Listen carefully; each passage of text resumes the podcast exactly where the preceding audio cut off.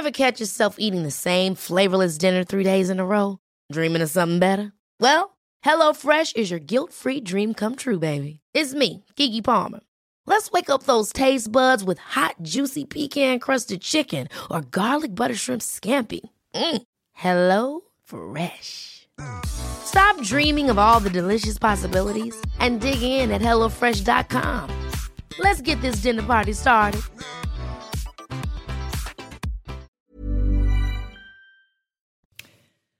Bonjour à tous et bonjour à toutes. Bienvenue dans Punchline aujourd'hui sur CNews. Quand la bataille des législatives tourne à la bataille de chiffonnier, la NUPES de Jean-Luc Mélenchon dénonce des résultats manipulés par le ministre de l'Intérieur pour placer la majorité présidentielle en tête.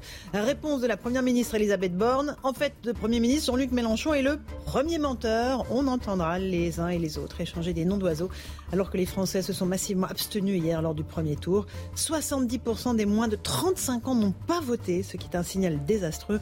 On va essayer de comprendre ce qui se passe du côté des abstentionnistes. Autre motif de polémique, les consignes de vote pour le second tour. Barrage contre le Rassemblement national ou barrage contre la NUPES? Cela dépend des camps. Pas de ligne claire du côté de la Macronie, à part le tout sauf Le Pen. On entendra par ailleurs Marine Le Pen se féliciter des scores obtenus par ses candidats qui sont en position de se maintenir dans 200 circonscriptions, lui ouvrant la possibilité d'obtenir un groupe parlementaire. Dans l'actualité également, il y a Cédric Jubilard qui reste en prison, le mari de la disparue Delphine Jubilard se voit refuser pour la quatrième fois sa demande de remise en liberté. On entendra ses avocats qui ont décidé de faire appel pour évoquer tous ces sujets d'actualité.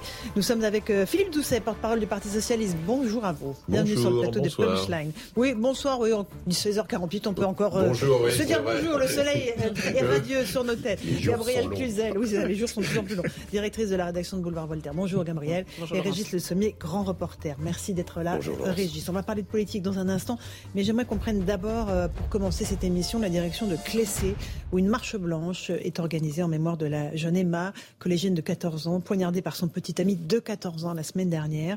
Les cours ont repris dans l'établissement ce matin, avec des profs et des élèves sous le choc, bien sûr. On va rejoindre sur place Marie Conan et Mathilde Ibanez.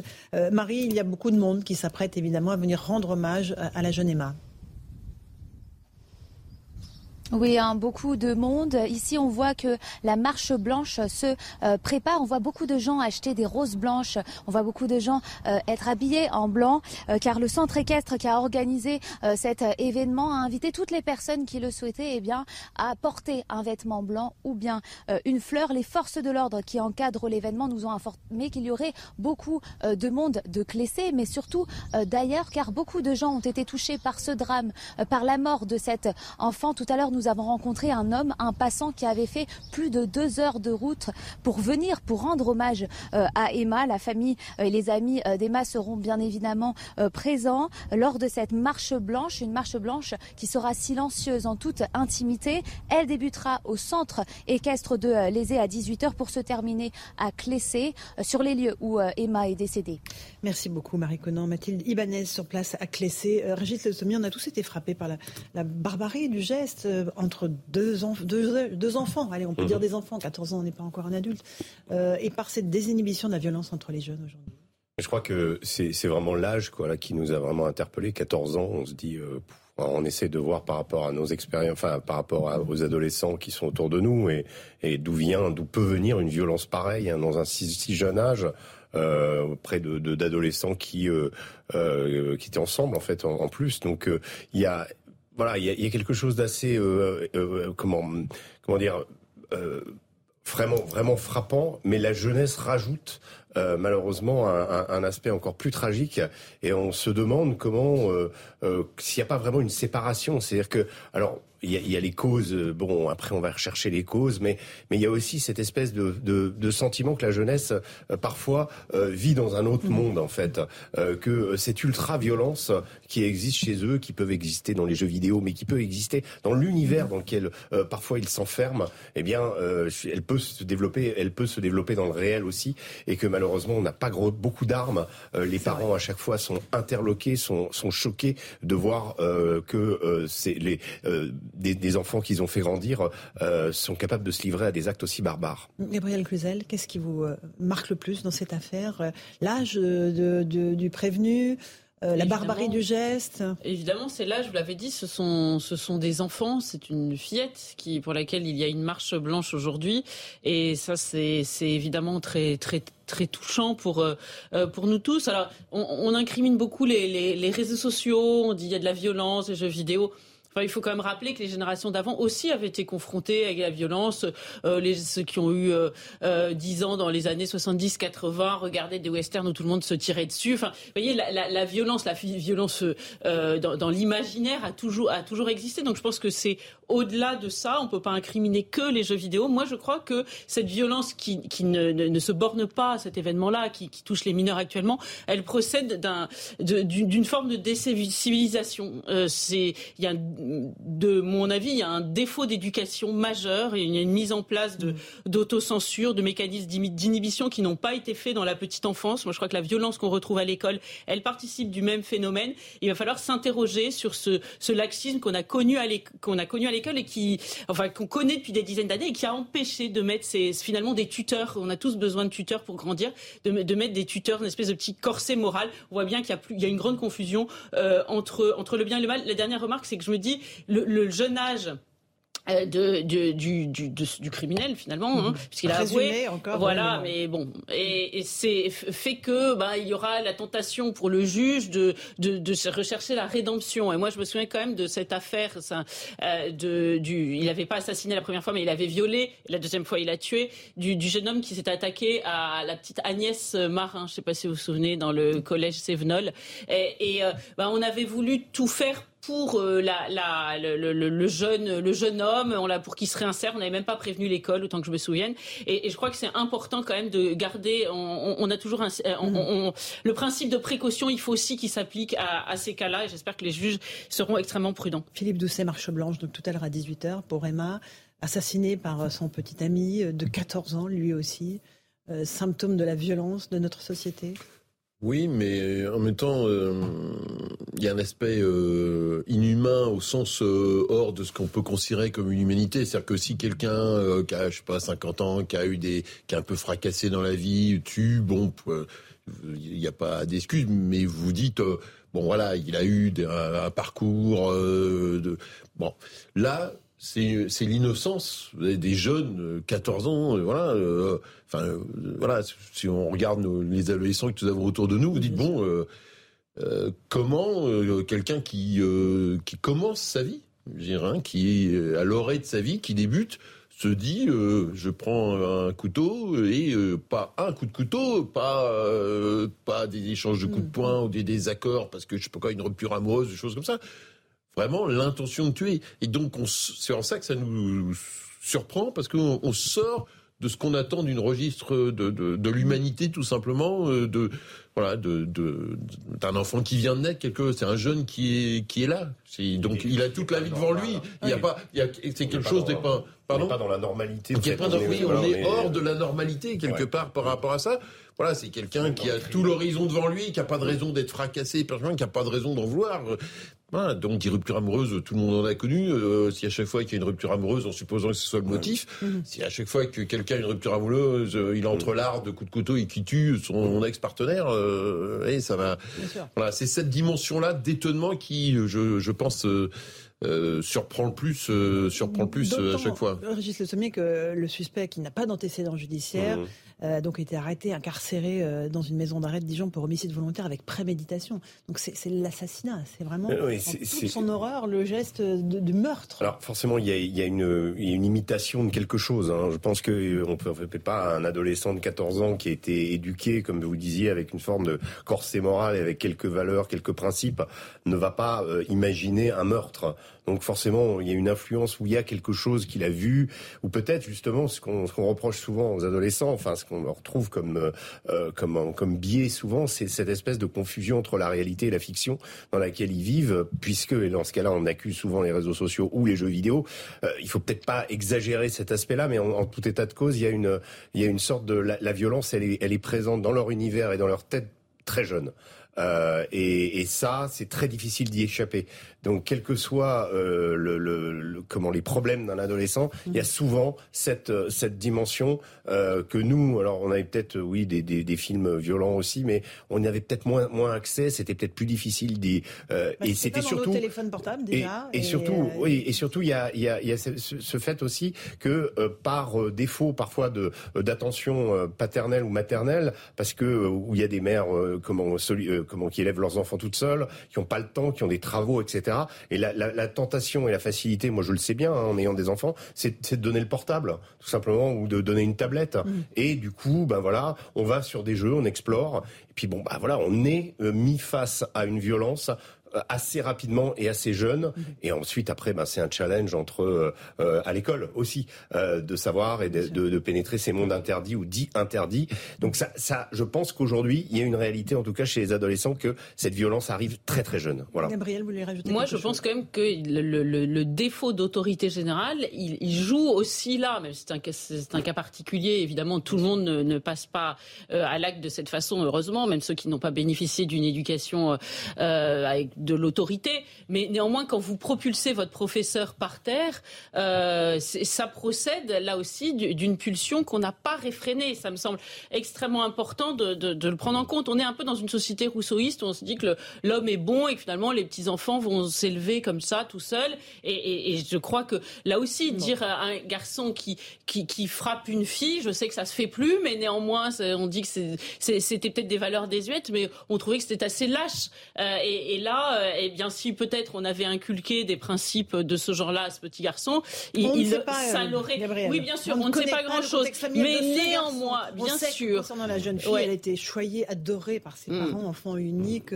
Vraiment, euh, les parents sont absolument dévastés. On ne connaît pas le contexte bien familial du jeune homme. Bien sûr, mais la multiplication des violences de mineurs mm. doit à un moment être analysée simplement. Un dernier mot, Philippe Doucet. Oui, c'est vrai que au fur et à mesure, même je vois dans, dans, dans, dans ma ville, euh, euh, j'ai constaté, euh, même les plus anciens euh, me disent, oui, nous, on a fait des bêtises, on avait 15 ans, 16 ans, 18 ans, et là, c'est des minots, comme ils disent, qu'on dit 11 ans, qui vont à la confrontation et tout. Donc c'est vrai que l'âge, les, les, anciens n'arrivent pas à contrôler. Voilà, et ils n'arrivent pas à contrôler. Et donc l'âge, en tout cas, de, de, de, la confrontation, de la violence, du rapport à, oui, à cette conflictualité, il a, il a baissé. Alors après, il y a plein d'évolutions sur la maturité des jeunes, sur le regard. Euh, ça mériterait une analyse plus approfondie, mais euh, euh, oui, il y a des changements sociétaux qu'on doit prendre en compte. Oui. En tout cas, on suivra tout à l'heure à 18h cette marche blanche qui va démarrer du centre équestre où s'entraînait Emma pour aller jusqu'au centre de Clessé.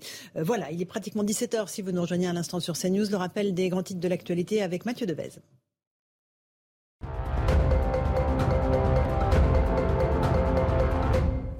Le nombre d'entrées irrégulières dans l'Union européenne a fortement augmenté en un an, avec notamment une hausse de 82% de janvier à mai, selon Frontex, l'agence européenne des frontières.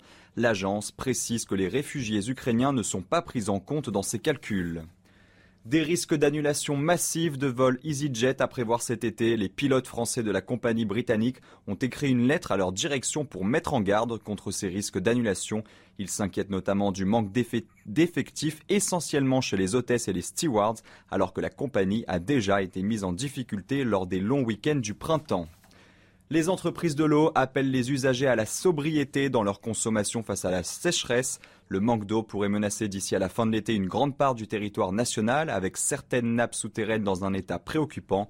35 départements sont déjà soumis à des restrictions d'usage alors qu'un épisode de très forte chaleur est attendu cette semaine.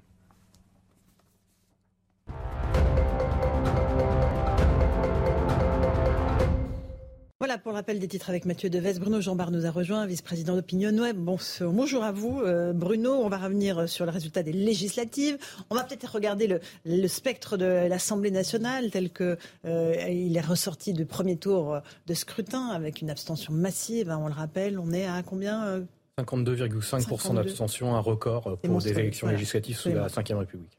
Et donc on a cette euh, assemblée très euh, voilà euh, partagée entre la Nupes, 170 à 210 députés en projection hein, sur le second tour dimanche prochain, ensemble 260 300, LR 55 85, RN 15 35, Reconquête priori zéro même, hein, parce qu'on n'est pas sur la fourchette de 0 à 2.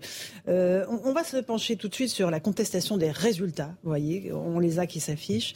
25,66 pour la NUPES et j'ai pas eu le temps de lire pour La République en marche, c'est déjà reparti, 25,75. Donc d'une courte tête, c'est l'ensemble, la majorité présidentielle qui se classe euh, devant.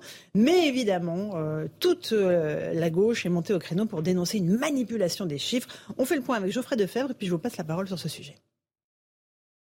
C'est Manuel Bompard, candidat de la NUPES, arrivé en tête dans la circonscription jusqu'ici détenue par Jean-Luc Mélenchon, qui a ouvert les hostilités. Dans un tweet, il conteste les résultats définitifs des législatives du ministère de l'Intérieur, qui selon lui ne prendraient pas en compte tous les candidats NUPES pour placer la majorité présidentielle en tête. Pour Adrien Quatennens, député France Insoumise du Nord, Gérald Darmanin est en grande partie responsable de la situation. Et là, il a trouvé une nouvelle astuce, c'est qu'il il requalifie certains candidats ou il les classe divers gauche alors qu'ils sont clairement de la nouvelle Union populaire pour faire artificiellement apparaître Emmanuel Macron en tête. Selon le ministère de l'Intérieur, certains candidats comme Dominique Potier en Meurthe-et-Moselle auraient renoncé à l'investiture NUPES et seraient donc classés en divers gauche. De même pour Damien Abad, catégorisé en divers droite et non dans la majorité présidentielle.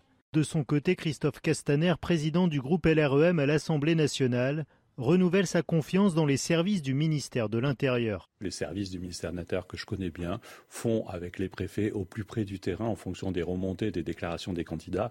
Ne cherchons pas à rajouter du complot à la culture complotiste que l'on connaît dans la France insoumise. Dans un communiqué, la NUPES indique qu'elle mettra en place une autorité électorale indépendante si elle obtient la majorité à l'Assemblée nationale. Bruno Jambard d'Opinion est-ce qu'il y a des petits hommes gris au ministère de l'Intérieur qui font, qui ont trafiqué les chiffres pour mettre Jean-Luc Mélenchon en seconde position? Non, probablement pas, mais ce débat sur euh, les étiquetages hein, des candidats aux législatives, il arrive à chaque élection. Alors, il se trouve que cette année, il est particulièrement important parce que le score est très serré entre les deux alliances euh, que sont ensemble, hein, qui regroupent euh, elles aussi plusieurs forces politiques, et, la NUPES. Mais ce n'est pas nouveau, c'est une problématique générale, alors qui se pose parfois euh, en métropole sur certains candidats. Hein. Apparemment, il y a trois candidats divers gauche qui sont contestés, notamment par la NUPES, comme n'étant pas affectés à la NUPES qui pourraient l'être.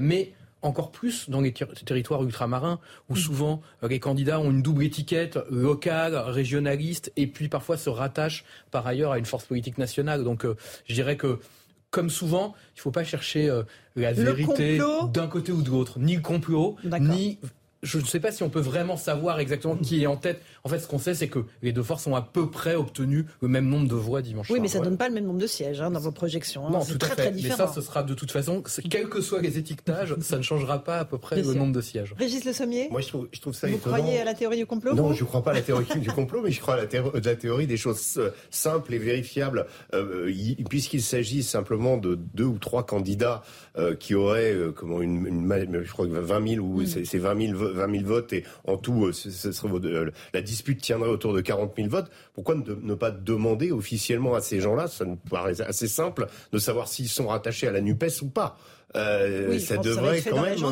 Ben, ça peut être fait très rapidement et ça éclaircit. Ça, ça, justement, ça enlèverait toute suspicion de complot. S'ils disent oui, nous sommes à la Nupes et nous n'avons pas été comptabilisés, dans ce cas-là, effectivement, c'est un problème. Et s'ils disent rien?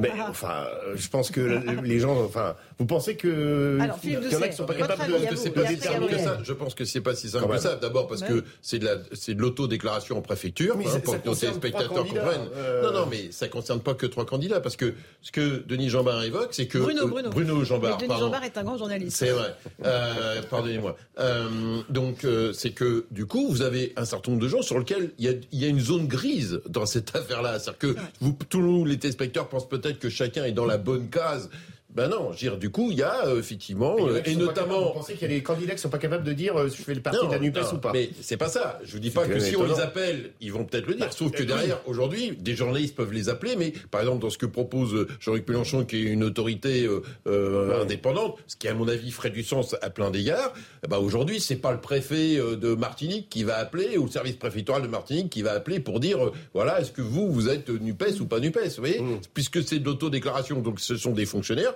qui enregistre. Vous avez coché Donc la ils ont case. jusqu'à quand pour enregistrer Donc, le euh, tour mais ils- ils l'ont enregistré avant même le premier tour. Donc euh, voilà. Donc là, du coup, ils- ils ont et donc vous avez des demain, gens qui sont sur des zones grises, y compris vous avez des Bon. gens, par exemple, mais- qui ont, mais là- euh, qui ont- qui sont dans l'accord de la Nupes, Non, mais attends, mais on a qui vu ne un candidat pas. là, tout de suite. Non, on a vu un candidat. Qu'est-ce qui empêche quelqu'un d'appeler ce candidat Bruno, ce qu'il faut comprendre, c'est qu'il y a deux choses différentes. Il y a comment on rattache les candidats au premier tour pour faire cette agrégation nationale, qui est toujours un peu artificielle de toute façon. Mais évidemment, pour les téléspectateurs, pour que les électeurs comprennent ce qui se passe dans les élections, on est obligé de faire cette agrégation nationale. Donc le ministère l'a fait à sa façon. Nous, dans les instituts de sondage, pour euh, les différentes estimations qu'on fait, on le fait à notre façon, euh, au plus près de la réalité. Mais il peut y avoir, il y a cette zone grise qui peut faire des différences. Puis après, il y aura le rattachement des élus aux différents groupes parlementaires. Ça, Et là, ça peut encore changer parce que il y a toujours des élus qui choisissent de, par exemple, faire l'appoint pour aider telle ou telle force politique à avoir les 15 députés. C'est souvent le cas, par exemple, pour le Parti communiste. Et c'est, plutôt bien d'ailleurs qu'il y ait euh, C'est la ce grande système-là. tambouille électorale. Donc il y a aussi pas- ça, non mais c'est vrai, mais- mais, Bah, donc si. on peut pas demander avant l'élection complètement aux, aux élus de complètement se rattacher. Non, mais Bon, Certains, prédisent l'explosion de la Nupes justement. Mais mais prenons, prenons exemple. Là, vous, vous évoquez le, le- le groupe communiste. Par exemple, le groupe communiste à l'Assemblée sortante, c'était 11 députés communistes et 4 députés euh, de l'outre-mer. Pourquoi? Parce que quand vous êtes un groupe à l'Assemblée, il faut que nos téléspectateurs comprennent, ça vous donne des moyens, y compris des possibilités d'expression. Et donc, du coup, c'est un accord technique où le Parti communiste a ses moyens d'expression et un certain nombre de députés d'outre-mer, avec leurs propres caractéristiques liées aux outre-mer françaises, eh bien, ils ont leurs propres aussi moyens d'expression. Et donc, c'est aussi un accord technique. Et à la fin, ça fait un groupe communiste et apparenté. Gabriel Cluzel, j'aimerais Oui, vous de entendre. l'inconvénient d'avoir fait la NUPES, qui est quand même un vaste gifoutou. Hein. C'était le plat de ma grand-mère, on mettait tous les restes et puis on faisait un clafoutis. Mais c'est- pour ça que c'est quand même assez incroyable d'entendre que finalement, même les intéressés, on n'est pas tout à fait certain qu'ils sachent eux-mêmes s'identifier. On est quand même dans la je quatrième dimension. C'est- Oui, ce bah. principe de l'auberge espagnole euh, qui et, même ce, ce décompte difficile des voix qui souligne euh, cet attelage euh, finalement de la carpe et du lapin euh, qui, qui est un peu quand même un, un effet d'optique hein, parce qu'aujourd'hui euh, euh, Jean-Luc Mélenchon et tous ses amis euh, crient à la victoire. Euh, en réalité, c'est pas tout à fait cela. C'est- presque un, un toilettage, vous savez, comme dans les bilans comptables. On rajoute des lignes et quand on les additionne, si une épi- un épicier il rajoute son chiffre d'affaires avec les prunes, les cerises, les abricots, ce sera toujours plus gros Oui, que s'il a que ça les fait une cerises. dynamique politique. Oui, à la ça fin, fait ça une fait une dynamique dynamique politique, sauf qu'il ne compte avec pas avec le même 15% de- groupe. du correctorat. D'accord, mais Et- ça fait une Voilà, dynamique. comme, comme Et- la, et si comme la République en marche Gabriel Cluzel, Si les on compare à 2017, on voit bien qu'en réalité, il n'y a pas de dynamique à gauche. Il y a une réussite tactique, mais il n'y a pas de réussite politique. Ce sont deux Oui, choses assez différentes. Alors, la puissance du récit, Voilà, il y a la puissance du récit, il y a une dynamique. Oui, politique derrière ça, et il y a surtout l'intégration du mode de scrutin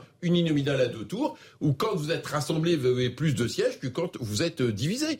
Voilà, et donc du coup, Mm. en 2017, la gauche est partie divisée, donc elle l'a payé dans les urnes, pas simplement en voix, c'est-à-dire qu'elle n'a pas eu autant de sièges que si elle avait regroupé les haricots, les tomates que vous évoquez. Et ben quand vous regroupez, pour reprendre votre expression que je vous laisse, mais de, de- vous regroupez des forces, ben à la fin vous êtes gagnant, comme d'ailleurs Macron re- réunit à la fois euh, euh, le, le MoDem, les amis d'Édouard Philippe et ses propres amis pour essayer d'avoir une majorité euh, absolue. Voilà. Et donc du coup, euh, on n'est pas sûr demain que euh, la carpe et le lapin, ça sera pas euh, euh, Édouard Philippe d'un côté, Emmanuel Macron de l'autre. Je suis même sûr que ça va être la carpe et le lapin aussi. Souvenez-vous, il y a, il y a- il y a cinq ans, euh, comment la République en marche, que ce groupe de nouveaux députés qui arrivaient à l'Assemblée, euh, euh, on arrive cinq ans plus tard, c'était trois groupes différents. Donc ça, ça, ça s'était déjà, euh, voilà. Oui, mais Donc, bien euh, sûr. Ce que je- tout ce que peut. je, euh, je- je voulais souligner, c'est que euh, nu- donc la Nupes euh, euh, fait chanter des Tédéums pour sa victoire, quasiment. Enfin, c'est pas trop son style, mais euh, voilà, Je dans sais sa- pas à si, sa manière. si Jean-Luc Mélenchon fait le TDA,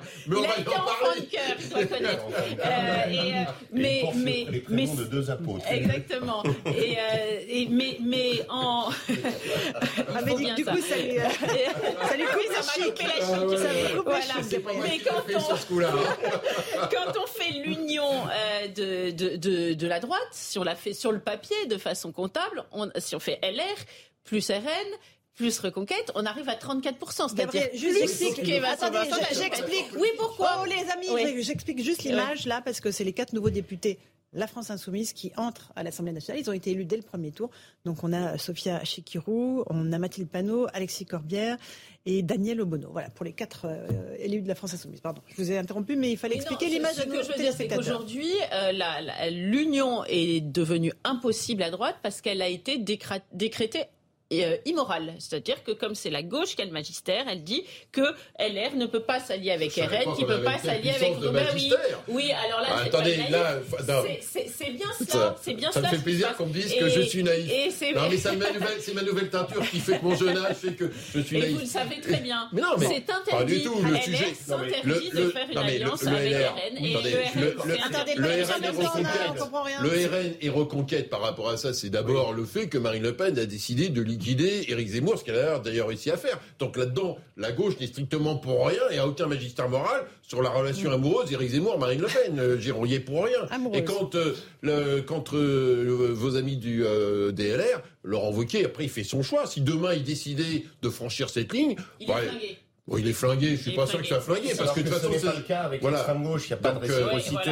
Donc, avec l'extrême gauche, il n'y a pas de problème quand un mec du PS vient s'allier avec l'extrême gauche. Ça, on vient pas dire, ah là, attention, ça y est, c'est. ça, on vient pas dire, vous, à longueur de plateau, vous dites l'inverse, donc vous pouvez tenir ce, non, non, non, ce choix. C'est pas vrai, ça ne pose pas de problème et ça va de soi.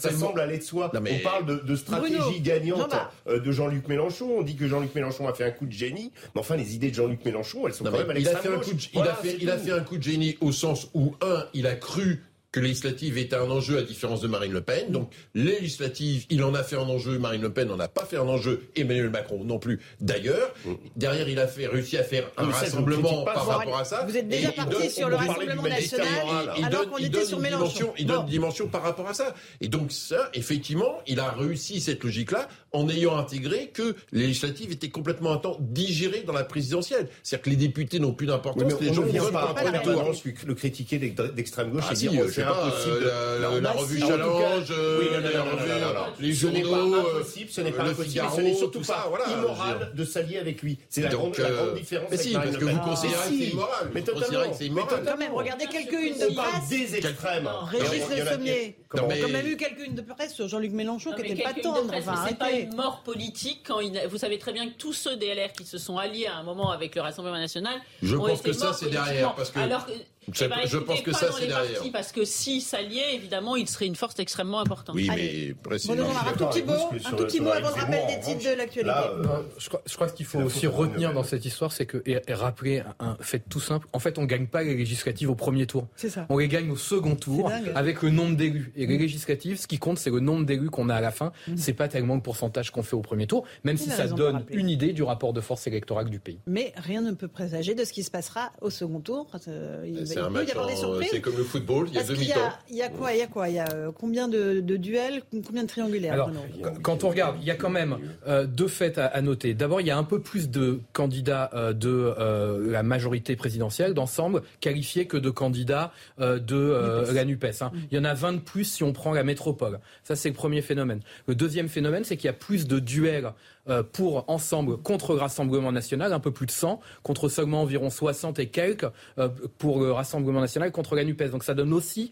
un autre avantage euh, à, la majorité présidentielle. Mais dans le fond, ça va se jouer cette élection principalement hein, dans les euh, environ 260 circonscriptions où on aura un duel entre la NUPES et, la majorité présidentielle ensemble. Mhm. Et c'est effectivement ces circonscriptions qui seront décisives. Mais dans beaucoup d'entre elles, il y a quand même un avantage aujourd'hui à la majorité présidentielle. Et qui va faire la force d'appoint euh, donc dans ces duels? Je, dirais que euh, il y, a, les, électeurs à l'Assemblée national. Il y a deux enjeux euh, pour la majorité présidentielle. Probablement que face à Nupes, c'est d'avoir de capter l'électorat LR que Macron avait pris euh, au premier tour de la présidentielle, qu'il n'a pas aussi largement capté mhm. hier.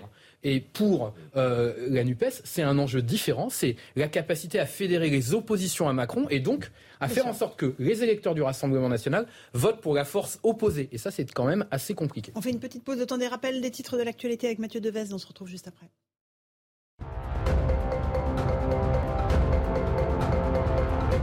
Cédric Jubilard reste en prison. La justice a prolongé de six mois sa détention, estimant qu'il restait des investigations à mener. Ses avocats ont déjà annoncé leur intention de faire appel de cette décision. Cédric Jubilard est emprisonné depuis un an près de Toulouse. Il est soupçonné d'avoir tué son épouse Delphine, disparue fin 2020 dans le Tarn. En Ukraine, Volodymyr Zelensky évoque des camps de concentration mis en place par l'armée russe dans les territoires occupés, alors que sur le front, l'armée ukrainienne annonce avoir abandonné le centre de Severodonetsk à la suite d'une nouvelle offensive russe contre cette ville clé de l'est de l'Ukraine. Des restes humains retrouvés une semaine après la disparition de deux hommes en Amazonie, un journaliste britannique et un expert brésilien des peuples indigènes. C'est ce qu'a déclaré le président brésilien Jair Bolsonaro. Les deux hommes ont été vus pour la dernière fois le 5 juin lors d'une expédition dans la région de Javari, près de la frontière avec le Pérou et la Colombie.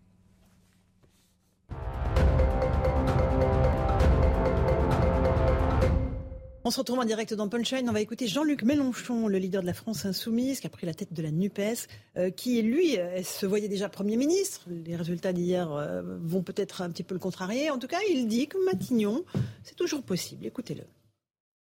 Je suis très fier de voir que on est les premiers dans toutes les catégories de précaires, de, de, petits revenus, de villes les plus pauvres.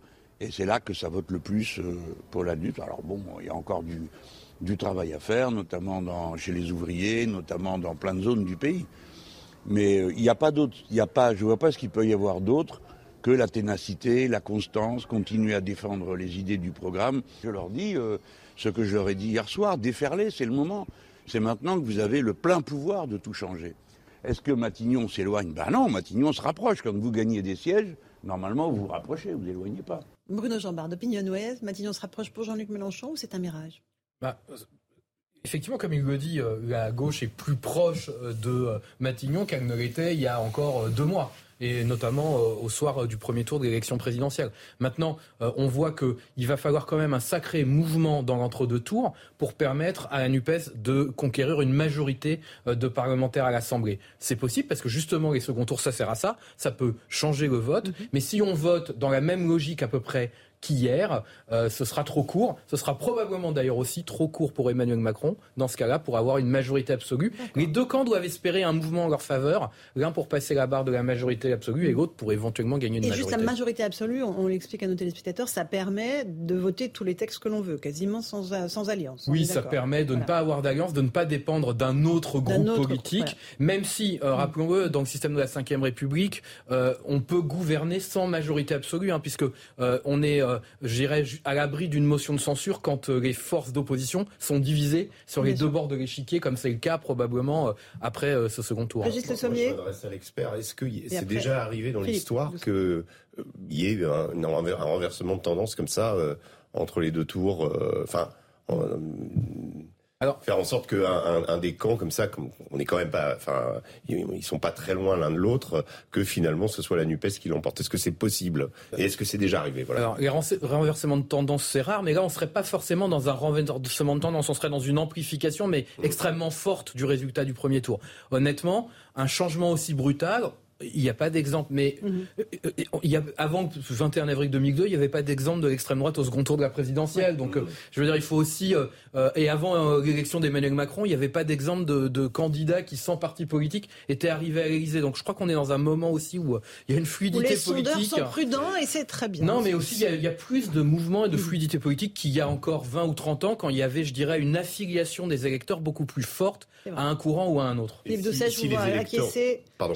Ah si les électeurs de Marine Le Pen décident, eux, de, comment, de soutenir Jean-Luc Mélenchon, c'est possible que Jean-Luc Mélenchon... Euh, euh, oui, en fait, c'est probablement euh, il y, a, deux voies en fait pour la Nupes. Soit un report massif des électeurs du Rassemblement mmh. national vers la Nupes. Objectivement, aucune enquête ne montre ça dans tout ce qu'on peut faire. Donc euh, on verra, mais c'est une première voie. La seconde voie serait d'aller chercher des abstentionnistes. Il y en a beaucoup et d'en avoir beaucoup plus qui viennent pour vous que pour euh, le camp d'Emmanuel Macron dimanche prochain. Et comme vous le rappeliez, dimanche il va faire très chaud, mon cher Régis, et la canicule va, inciter les Français à aller voter. Euh, Philippe Doucet. Oui, je pense qu'il n'y a plus de référentiel. Dire, la vie politique est devenue tellement fluide. Les affiliations, avant, quand on était femme catholique ne travaillant pas, il y avait 90% 50% de chances qu'on vote à droite. Tout ça, ça n'existe plus. Et donc, on est dans le zapping permanent. Donc, euh, une, élection, même un tour de l'élection ne fait pas l'autre. Donc, tous ces cadres-là, tout ça a explosé. Donc là, aujourd'hui, Jean-Luc Mélenchon, bah, il joue la partie euh, comme il l'a joué avant le premier tour. Il va la jouer euh, comme le football. Il va la jouer tant que l'arbitre n'a pas sifflé la fin du, du match. tout le monde joue la partie. Donc, il va la jouer jusqu'au bout. Sachant que l'histoire des électeurs de Rassemblement national, j'y crois assez peu, mais avec le taux d'abstention, en fait, euh, euh, c'est si jamais, un camp arrive à mobiliser un peu plus que l'autre, eh bien, il peut y avoir, euh, dans des élections qui peuvent se jouer à un point, à deux points, il peut y avoir, eh ben, deux, trois, quatre, cinq, dix députés de plus, ou pour la NUPES, ou ou pour ensemble. Sachant que les deux camps n'ont pas fait le plein dimanche. C'est-à-dire que le taux d'abstention des jeunes, notamment dans les quartiers populaires qui avaient voté Jean-Luc Mélenchon à la présidentielle, il est considérable. Donc Jean-Luc Mélenchon a une réserve d'abstentionnistes absolument considérable. Mais même l'électorat d'Emmanuel de, Macron ne s'est pas totalement mobilisé parce que je pense que l'erreur d'Emmanuel mm. Macron dans cette campagne, c'est que justement, il a été dans une stratégie d'anesthésie, mais il a même réussi à anesthésier son propre camp, ce qui est quand même euh, un Alors, exploit. un petit mot de Gabriel avant la pause. le, vrai sujet, c'est quand même l'abstention.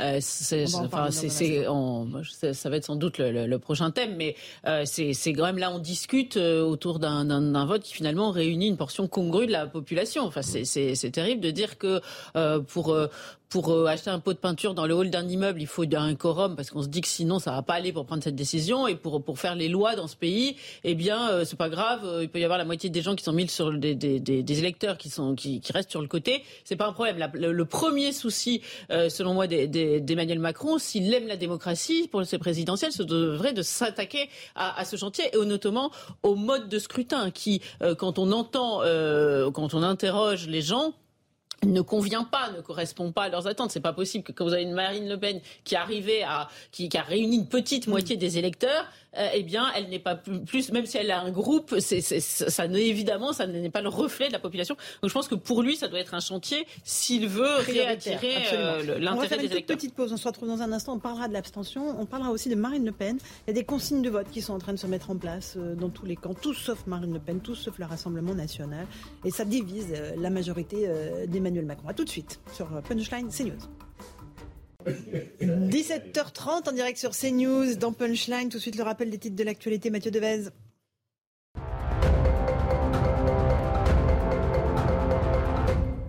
La France est entrée dans une économie de guerre, ce sont les mots d'Emmanuel Macron lors de l'inauguration d'un salon militaire. Le chef de l'État souhaite réévaluer la loi de programmation militaire 2019-2025 pour, je cite, ajuster les moyens aux menaces face à la guerre en Ukraine. Emmanuel Macron appelle au renforcement de l'industrie européenne de défense qui doit être selon lui beaucoup plus forte. Le pays va vivre dans les prochains jours un épisode de chaleur caniculaire inédit à cette période de l'année. Les températures atteindront ou dépasseront localement les 40 degrés. C'est notamment ce qui attend le sud-ouest du pays. Un important dispositif de sécurité prévu au Stade de France ce soir pour le match de Ligue des Nations entre la France et la Croatie. Pour l'occasion, plus de 2000 policiers et gendarmes seront présents autour de l'enceinte pour gérer l'afflux de spectateurs, estimé à 78 000, dont 1000 supporters croates.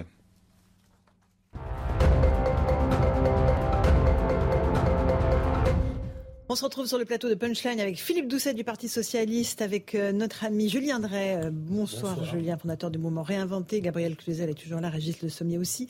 On va parler de cet appel à faire barrage ou pas. Quelles consignes de vote ont passé les partis dans 61 circonscriptions? La NUPES est au second tour face au Rassemblement national. Alors, y aura-t-il des consignes de vote? Réponse avec Jeanne Cancard. On en débat ensuite. Au niveau national, aucune consigne de vote n'est donnée par la majorité présidentielle en cas de duel entre la NUPES et le Rassemblement national. Pour Elisabeth Borne, il faut faire du cas par cas dans les 61 circonscriptions concernées. Notre position, c'est aucune voix pour le Front National.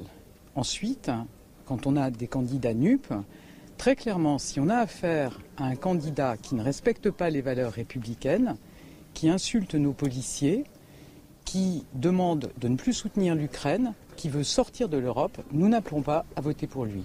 Si on a affaire à un candidat qui respecte les valeurs républicaines, alors nous le soutenons. C'est par exemple ce que j'ai eu l'occasion de dire s'agissant de Fabien Roussel. Mais au sein même de la majorité, d'autres, comme le ministre de l'Éducation nationale Papendiaï, préfèrent une consigne sans ambiguïté.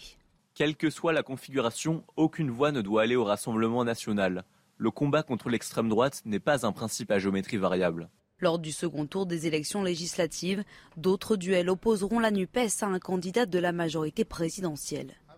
Dans ce cas de figure, la consigne est claire pour Jean-François Copé, maire Les Républicains de la ville de Meaux. Je considère qu'entre l'extrême gauche, comme l'extrême droite d'ailleurs, hein, parce que c'est la même chose, et un parti de gouvernement, on doit euh, évidemment, au nom de l'intérêt de la France, voter pour un parti de gouvernement. De son côté, Marine Le Pen appelle à ne pas choisir dans les cas où un candidat de la majorité présidentielle serait opposé à un candidat de la NUPES. Voilà pour les explications. Julien Drey, quand c'est flou, euh, c'est qui un loup, euh, comme dirait Martine Aubry. Là, on n'a pas très bien compris les consignes de vote. C'est lui, Martine Aubry, plus la, la majorité présidentielle, euh, qu'est-ce, que, qu'est-ce qui se passe? Pour la NUPES, ça sera à la tête du client et pour le RN, non, ça, ça sera... Visiblement, ils ont un débat entre eux qui, d'après moi, est quand même la dernière chose qu'ils auraient dû avoir, parce qu'ils auraient mieux fait de s'occuper du résultat général. parce que quand même, il n'est pas excellent par rapport à un parti qui vient de gagner la présidentielle. Mm. voilà, donc là, ils sont en train de créer une polémique. La logique aurait voulu qu'ils disent, parce que je pense que c'est logique, en disant euh, par rapport à notre combat, le Front National est un ennemi pour nous, euh, voilà, on appelle à faire barrage et puis pour la ligne. Mhm. Mais là, ils sont en train de se prendre les pieds dans le tapis, oui. C'est clair. Philippe Doucet, vous êtes d'accord? Ah bah, C'est sûr que là, euh, je ne sais pas, il faut peut-être que Elisabeth Borne trouve le numéro de portable de Papendai, qui est son ministre de l'Éducation, mhm.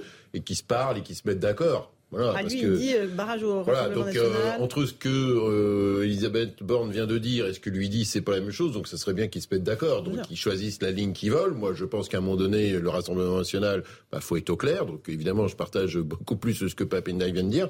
Mais voilà, le, le, le sujet là-dedans, c'est que finalement il se crée une polémique. Euh, enfin, il voudrait aider euh, Jean-Luc Mélenchon qui continue comme ça. Je veux dire, manifestement, ils ah ont bah, décidé. Ils, sont bien partis pour ils sont bien partis, comme là, ça. Ils, voilà, ils sont bien lancés avant le premier tour. Ils, ils sont à point. Ils sont à point. là-dessus. Euh, oui, enfin, on, le, visiblement, vu le, le tweet de Papendiaï, pardon, euh, le gouvernement est pas rodé. Hein. On a un discours qui est complètement différent de celui de, de, de, la, de la première ministre. Et, et, ce que ce que je trouve, euh, voilà, ce que, ce que je trouve assez regrettable parce que il y a une espèce de cacophonie qui montre quand même. Moi, je, je pense on voit quand même une certaine fébrilité, un certain, euh, une certaine incertitude sur euh, la marge. Alors, sur euh, est-ce que comme Jean-Luc Mélenchon peut-il arriver devant? J'en sais rien. Mais le fait de se dire finalement, on va pas bouder des voix du Rassemblement national. Enfin, en tout cas, on va pas essayer d'ostraciser complètement, mm. mais en même temps, il faudra ostraciser. Donc, c'est pas clair. Et in fine, c'est très confus. Et je pense que malheureusement, c'est pas un moment terrible pour la majorité présidentielle. Gabriel Cluzel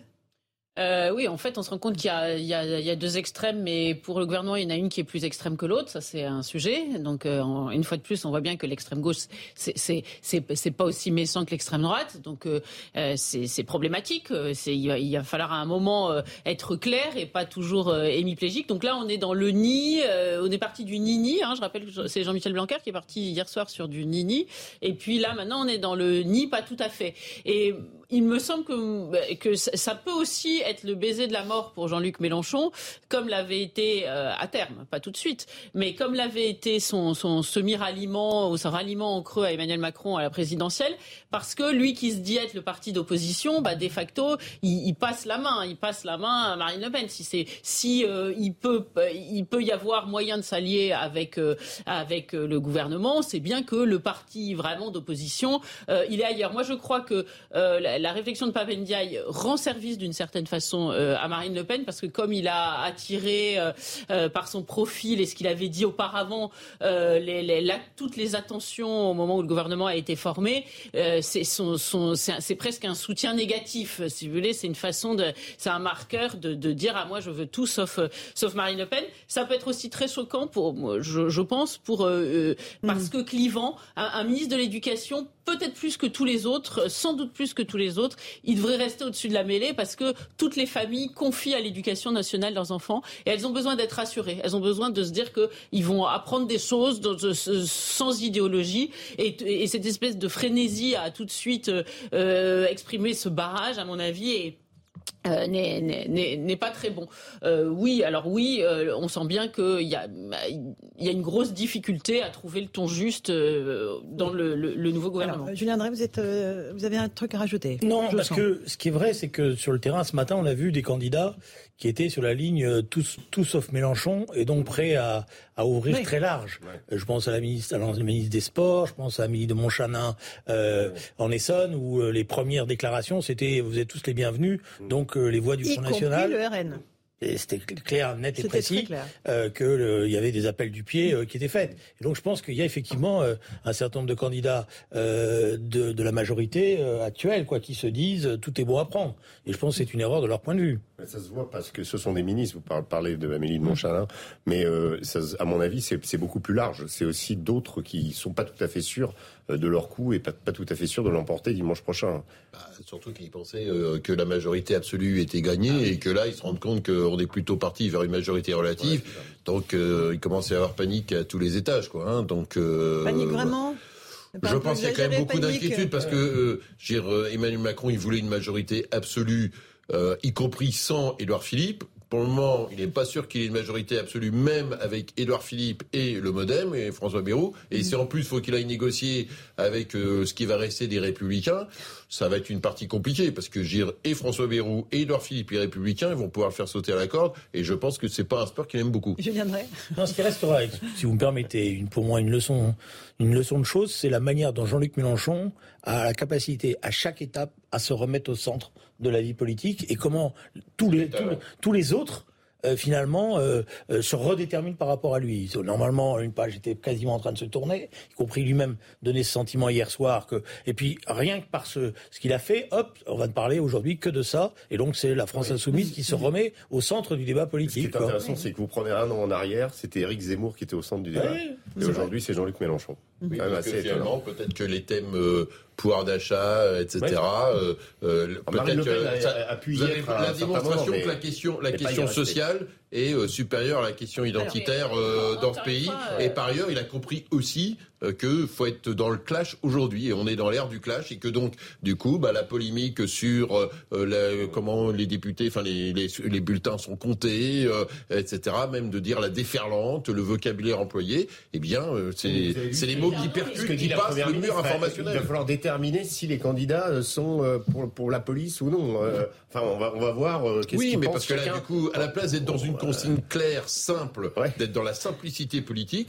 Là, Elisabeth Borne, donc euh, va falloir faire euh, un cas. Alors toi, t'es comment T'as dit quoi Il y a 5 ans, t'as dit quoi sur la police Non, mais c'est quand même, c'est quand même un peu hypocrite comme déclaration parce que quand vous êtes dans la Nupes, c'est qu'a priori vous avez accepté l'idée de vous allier avec des gens qui disent que la police tue. Alors après, s'interroger de savoir s'ils pensent vraiment individuellement, s'ils l'ont dit que la police tue, c'est quand même un peu faux curé. Bah, bah, c'est peut-être ce qu'elle dit, mais reconnaissez que la logique euh, est, quand même un peu, un peu compliquée. Ceux qui sont à la NUPES ont de facto accepté l'idée de s'allier avec un type qui dit que la police tue. C'est tout. Il y a un moment, il faut l'assumer. Donc, s'ils soutiennent quelqu'un de la NUPES, ils, soutiennent implicitement euh, cette idée-là. Voilà. C'est aussi simple que ça. Par ailleurs, je voudrais simplement revenir sur quelque chose parce que je pense qu'il faut le redire. C'est pas euh, un triomphe romain pour Jean-Luc Mélenchon. C'est pas vrai. C'est une addition réussie. C'est autre chose. Et, si vous prenez, ça s'appelle une dynamique très bien, très bien. Mais vous savez très bien que ça vient pas que de lui. Il y a aussi beaucoup de socialistes qui voulaient sauver leur vieux meuble. On comprend. Mais, donc ils ont vendu un petit peu leur âme pour un plat de lentilles. Mais après, à l'arrivée, euh, quand vous avez une famille à nourrir, on va dire. D'accord. Et si on prend les résultats du Rassemblement national, en valeur absolue, ils ont monté. D'accord. Alors on peut, on peut dans faire la politique, il n'y a pas que des éditions. Dans la politique, il n'y a pas que des éditions. Il y a un récit politique.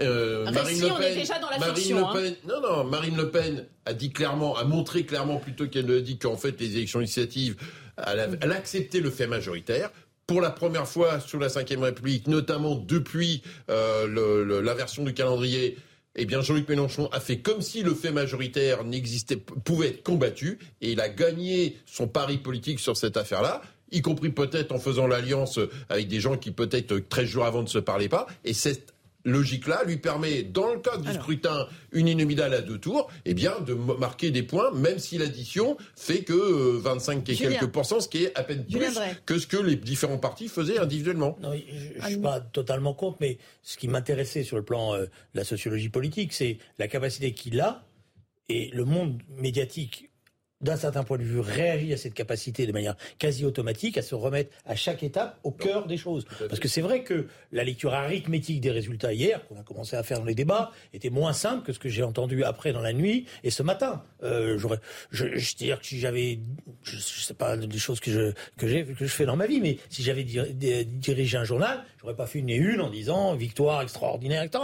Que l'arithmétique montre que c'est plus compliqué. Et c'est vrai que objectivement, il faut le dire honnêtement, euh, celle qui a normalement aurait dû interpeller un peu plus la presse. C'est vrai que Marine Le Pen, elle fait un score qui est loin d'être négatif par rapport à ce qu'elle fait d'habitude dans les élections euh, euh, législatives. Et que ça, ce, ce phénomène-là est passé sous silence. Donc il y a il faudra le reconnaître, le, le, le, le vieux cow-boy, si vous me permettez, a quand même un talent fou mais peut-être que ce talent est dû aussi à la faiblesse de tout ce qui est en face de lui. Ouais, mais aussi, aussi, que c'est son un, moment un dans l'histoire. Enfin, peut-être un de ces moments dans l'histoire, parce que on l'a dit, cet attelage NUPS qui est fait de, de, de comment, comme vous, vous dites, le clafoutis, euh, risque d'imploser. Après, il va y avoir évidemment des tiraillements et un groupe qui est euh, comment, qui finalement peut-être a une durée. Je crois pas une seule seconde. Bah, bah, si, si, c'est, quand même puisqu'on arrive d'ailleurs pas aujourd'hui à savoir si certains euh, comment doivent avoir leur voix comptabilisée avec la Nupes ou pas. Ça, c'est le l'Intérieur, ça. Oui, non, c'est pas le ministère d'Intérieur, c'est de savoir si ces gens-là y appartiennent, y adhèrent ou pas. Et, en réalité, euh, ça serait, ça devrait être assez simple à faire. Mais, mais en, tout état de cause, je pense que Jean-Luc Mélenchon, c'est que euh, son moment où il peut faire un, pari et peut-être devenir Premier ministre, c'est là. Euh, ensuite, il va y avoir deux ans sans élection. Marine Le Pen, elle va avoir son groupe parlementaire. Qu'est-ce qu'elle va en faire finalement? Par rapport à une alliance avec la droite qu'elle aurait pu entamer en comment se réconciliant entre guillemets avec avec Reconquête et, et comment Éric Zemmour. C'était quand même un, coup politique que Mélenchon, lui, est capable de faire à gauche. Et, là, elle l'a pas fait. Bon, elle va se retrouver avec son groupe. Elle était capable de voilà. et, ses troupes. Euh, bon, alors elle s'implante à la rivière, ce que Marine Le Pen n'arrive pas à faire. Non, non, mais voilà. Et par ailleurs, derrière, par rapport à ça, moi, je prends aussi le, pari. Je pense que je, ce que je viendrai laisser entendre, c'est que euh, moi, je pense que les choses tiendront au sein de la NUPES jusqu'aux élections européennes. Après, aux élections européennes, on verra, c'est un scrutin à la proportionnelle. Donc, chaque organisation politique peut avoir intérêt à mm. faire sa propre liste mm. parce que c'est un mode de scrutin différent et que la différenciation euh, le parti peut être gagnant à la différenciation, mais aujourd'hui, euh, sur les deux prochaines années, il y a plus de choses à gagner pour chacune des organisations politiques de continuer ensemble au-delà des divergences, surtout quand vous êtes dans l'opposition, ce qui est plus simple, que euh, de, de, de, vous exploser en vol. S'ils sont dans l'opposition et qu'il y a la, la, la réforme des retraites, peux vous dire que ça va être un facteur de coagulation euh, tout à fait intéressant. un petit mot, Gabriel. Moi, je, trouve, je, suis très, intéressant par, très intéressé par votre mot de récit. Je trouve qu'il est très juste. C'est-à-dire qu'on nous a raconté une histoire. Euh, et, et, on est déjà dans la fiction, bien aidé par la presse quand même, hein, il faut bien le dire, parce que euh, cette, euh, ce, ce, cette période de campagne, on a vu euh, NUPES partout.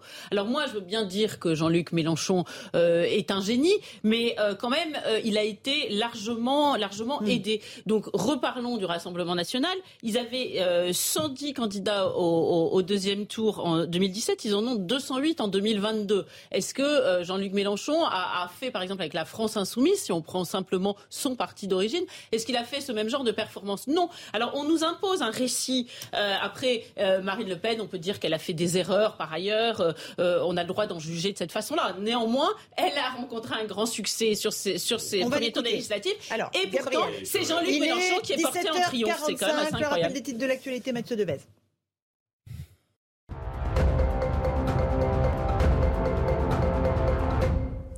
Une marche blanche prévue ce soir en hommage à Emma, l'adolescente tuée, poignardée la semaine dernière par son petit ami de 14 ans. Une marche en direction de Clessé, village de Saône-et-Loire d'où la jeune fille était originaire. Après enquête, son petit ami avait reconnu les faits.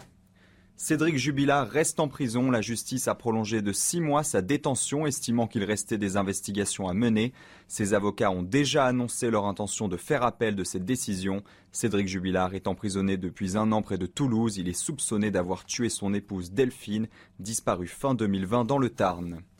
Le nombre d'entrées irrégulières dans l'Union européenne a fortement augmenté en un an, avec notamment une hausse de 82% de janvier à mai, selon Frontex, l'agence européenne des frontières. L'agence précise que les réfugiés ukrainiens ne sont pas pris en compte dans ses calculs.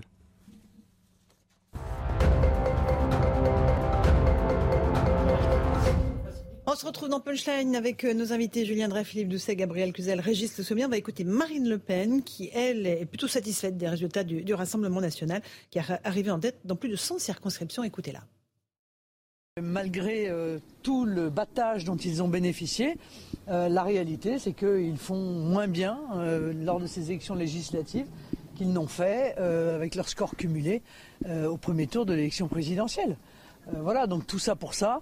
Et, puis avec un certain nombre de mensonges diffusés hier soir sur le nombre de présences au second tour, etc. etc. Donc voilà, moi ce que je sais c'est que nous avons donc 200 le second. Euh, dont 5 triangulaires et 108 circonscriptions où nous sommes arrivés en tête et où donc nous pouvons faire élire des députés. Elle a de quoi se réjouir, Julien Drey, Marine Le Pen? Il y a une dynamique. Alors, elle pointe du doigt le fait que le cumul des, euh, des partis PS, PC, F, Europe Écologie Vert, LFI, au premier tour de la présidentielle. C'est-à-dire qu'elle a bien regardé ses news hier soir. oui, oui, écoutez Pascal Bro ce matin. et, et, inférieur à là, ce qui s'est passé. Le problème, c'est qu'elle avait, je pense qu'elle est surprise elle-même par la, la réalité des choses. C'est-à-dire qu'elle n'avait pas intégré l'idée du troisième tour. Mhm. Euh, elle pensait que ça allait se passer un peu comme d'habitude, c'est-à-dire qu'elle faisait très bonne présidentielle, puis après qu'une partie de ses électeurs se désintéressaient de l'élection euh, législative parce qu'eux, ils votent Marine et puis point à la ligne Front National, et qu'elle a été obligée de rattraper euh, mhm. les choses. Et là, on voit bien qu'elle ne sait pas bien sur quel, sur quel pied danser. c'est-à-dire, est-ce qu'elle dramatise encore plus pour essayer d'attirer ses électeurs et de les maintenir, ou est-ce qu'elle relativise? Je pense qu'elle est dans l'hésitation politique, mais elle aussi, elle est en fait d'un certain point de vue, il y a un personnage central là qui s'appelle Jean-Luc Mélenchon et tout le monde se détermine par rapport à lui. Alors c'était elle au premier alors, la présidentielle. Voilà, voilà. Mm. Et ça, c'est il faut être honnête. Il y aura euh, forcément euh, une étude à faire.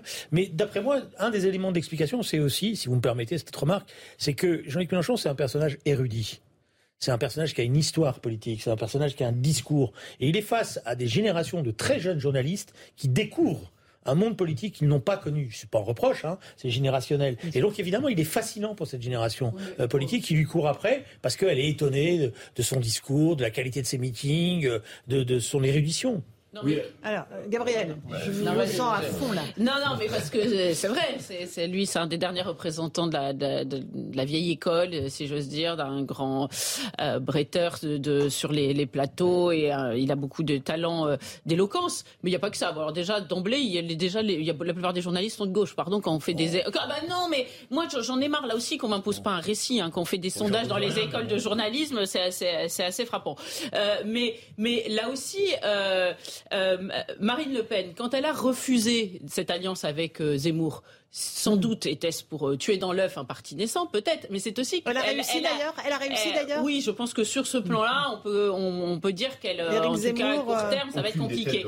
Mais ah mais mais c'est aussi parce qu'elle elle a elle, elle s'est soumise finalement d'une certaine façon au cordon sanitaire que LR a envers elle. Mais si on peut s'allier avec l'extrême gauche, on peut s'allier avec un type qui dit que la police tue, on peut s'allier avec quelqu'un qui qui a fait des qui a, qui a quand même eu des déclarations très complotistes. Je rappelle que Jean-Luc Mélenchon, il disait oh c'est bizarre, il y a un attentat avant chaque, chaque élection au moment de la Fermera. Il a dû des trucs incroyables. Ça, c'est pas grave. On peut s'allier avec, euh, avec l'extrême gauche. Personne nous en tient rigueur. En revanche, elle savait très bien que Éric Zemmour ayant été diabolisé comme il l'avait été, elle ne pouvait plus s'allier avec lui. De la même façon que LR n'a pas le droit de s'allier avec RN moralement. Et ça, ça doit être pris en compte. Moi, ce que je vois, c'est qu'on va avoir, je termine là-dessus, on va avoir une assemblée euh, complètement à gauche. Hein, une gauche euh, policée façon Macron et une gauche excitée façon France Insoumise.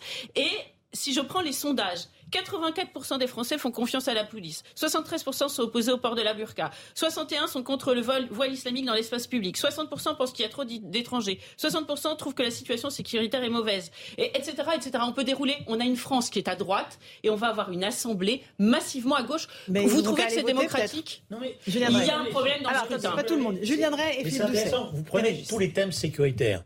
Et à partir de tous les thèmes sécuritaires, vous dites donc c'est la preuve que la France est à droite. Et vous oubliez que dans les préoccupations des Français, ce qui ressort d'abord, c'est les questions sociales. L'erreur essentielle d'Éric Zemmour, c'est qu'il a cru que l'élection présidentielle allait se jouer sur la question identitaire. Mais si on revient sur Marine Le Pen, elle aura un groupe de 20 personnes et elle était sur le social. L'erreur essentielle qu'a fait, d'après moi, mais ça on en a discuté pendant des semaines et des semaines, c'était qu'il pensait que l'élection présidentielle allait se jouer que là-dessus, sur la question identitaire, sur la question des flux migratoires, etc. À la différence de Marine Le Pen, qui elle, justement, n'est pas rentrée dans ce débat-là et s'est portée sur les questions sociales. C'est pour ça qu'elle a gardé son électorat populaire, notamment, on le voit bien, dans les départements du Nord, etc. Donc la question, c'est pas qu'il y a un complot, c'est qu'elle a fait un choix politique qui était, d'après moi, plus juste sur l'analyse de la société française que ne l'a fait oui, mais euh, Très bien, mais alors vous m'avez pas répondu sur la composition de l'Assemblée, parce qu'elle, elle, elle va ah, avoir un mini-groupe de 20 personnes, il va y avoir LR, 20 euh, personnes au mieux, hein. LR qui va avoir son, son, qui baisse, mais qui garde quelques bijoux de famille, on va dire, et, et, et, et tout le reste va être de gauche. Vous trouvez que c'est normal Vous trouvez que c'est en phase avec la société savoir si l'électorat, enfin, si les députés Macron vont être de gauche. Non, derrière, Marine ah bah, Le Pen, Marine Le Pen s'ancre encore à travers ses législatives, s'ancre encore dans la société, fait un très bon score, a beaucoup de candidats au deuxième tour, et c'est vrai que euh, de ce point de vue-là, si elle-même avait cru plus dans sa réussite, je pense que le scénario, l'histoire qu'on raconte ne serait pas la même. Ça, c'est une chose je suis en total désaccord sur l'histoire de Reconquête. Derrière, qu'elle n'ait pas eu envie au deuxième tour de s'allier avec Éric Zemmour, qui pour le moins a été euh, euh, maladroit à son égard, et je, et je suis poli, il n'y a pas de surprise. Elle aurait pu tout à fait, là, décider de se dire, je m'agrège par rapport à ça. un, je pense qu'ils sont dans leur... Un, ils ont des, des logiques de haine personnelle et la haine, les aspects affectifs, ça compte en politique, contrairement à ce que les gens pensent. Et la deuxième chose, il y a aussi un problème de lecture idéologique. Derrière Marion euh, Maréchal et Éric Zemmour pensent qu'il faut l'alliance de la bourgeoisie patriote et des classes populaires. Je ne suis pas sûr que ce soit la vision aujourd'hui de Marine Le Pen. Donc pourquoi elle s'encombrer de gens qu'elle déteste si par ailleurs elle ne partage pas l'analyse stratégique mais ça, c'est quand même une, enfin, ça reste quand même une sphère qu'on peut qualifier de droite nationale ou en tout cas ou de, droite patriotique euh, entre Zemmour et le RN. Non, moi j'ai l'impression qu'on est un peu face à un, des, un des travers de la famille Le Pen qu'on avait déjà avec Jean-Marie euh, quand il y a eu l'histoire de Bruno Maigret. vous vous souvenez, euh, Bruno Maigret qui était le second, euh, comment qui a été qualifié de félon, expulsé, et in fine, tous les cadres du parti sont pratiquement sont partis avec Bruno Maigret, et du coup, il y a eu une sorte de vide astral qui s'est fait au, au, FN à l'époque, c'était le FN, et là avec Marine Le Pen, Zemmour lui a euh, piqué euh, ses, lieutenants. Souvenez-vous, Stéphane Ravier, Nicolas Bay. Mais, c'est pas, pas la Oui, mais il y a aussi cette idée que euh, voilà, on, ne se réconcilie pas. comment on, l'emporte Je pense avez un désaccord sur les lignes politiques. Je, prends 30 secondes. Mais pas, moi, je suis pas un adepte de, Madame Le Pen, mais on peut pas lui retirer qu'elle s'est pas trompée sur l'analyse. Je veux dire, elle s'est pas, trompée sur l'analyse. Après, on aime ou on n'aime pas, mais elle a. Voilà, je me rappelle de débats qu'on a eu euh, en, mars, euh, en février, où euh, une partie de, commentateurs nous disaient le phénomène Zemmour, il va la dévorer. Elle, voilà, ça s'est pas passé comme ça. ça c'est première. première Deuxième chose, je voudrais répondre sur la. 30 secondes. Je voudrais, finir sur le climat politique. La, vraie, la, réalité, oui, c'est qu'on a un système institutionnel qui est totalement à bout de souffle. Puis la première leçon, c'est l'abstention qui est massive. Mm. C'est-à-dire le désintérêt, et on voit dans la jeunesse, c'est des scores énormes. énormes. Alors que normalement, ceux, qui devraient être les premiers concernés par les élections, c'est les jeunes, c'est leur avenir. Bon, on voit bien que la question de la représentation va être posée. C'est pour ça que, ça c'est sûr que cette Assemblée nationale va être très difficilement gouvernable. Je ne suis pas convaincu que je lui donne 5 ans. Bon. Alors, c'est un chantier qui avait été promis par Emmanuel Macron et qui. Non, mais le chantier de la reconstruction de nos institutions et, le désamour entre les Français et, et, ce, déni du, cordon sanitaire et ce déni Julien Drey reste avec nous, Philippe Bousset, tout de suite dans sur CNews et sur Europe 1.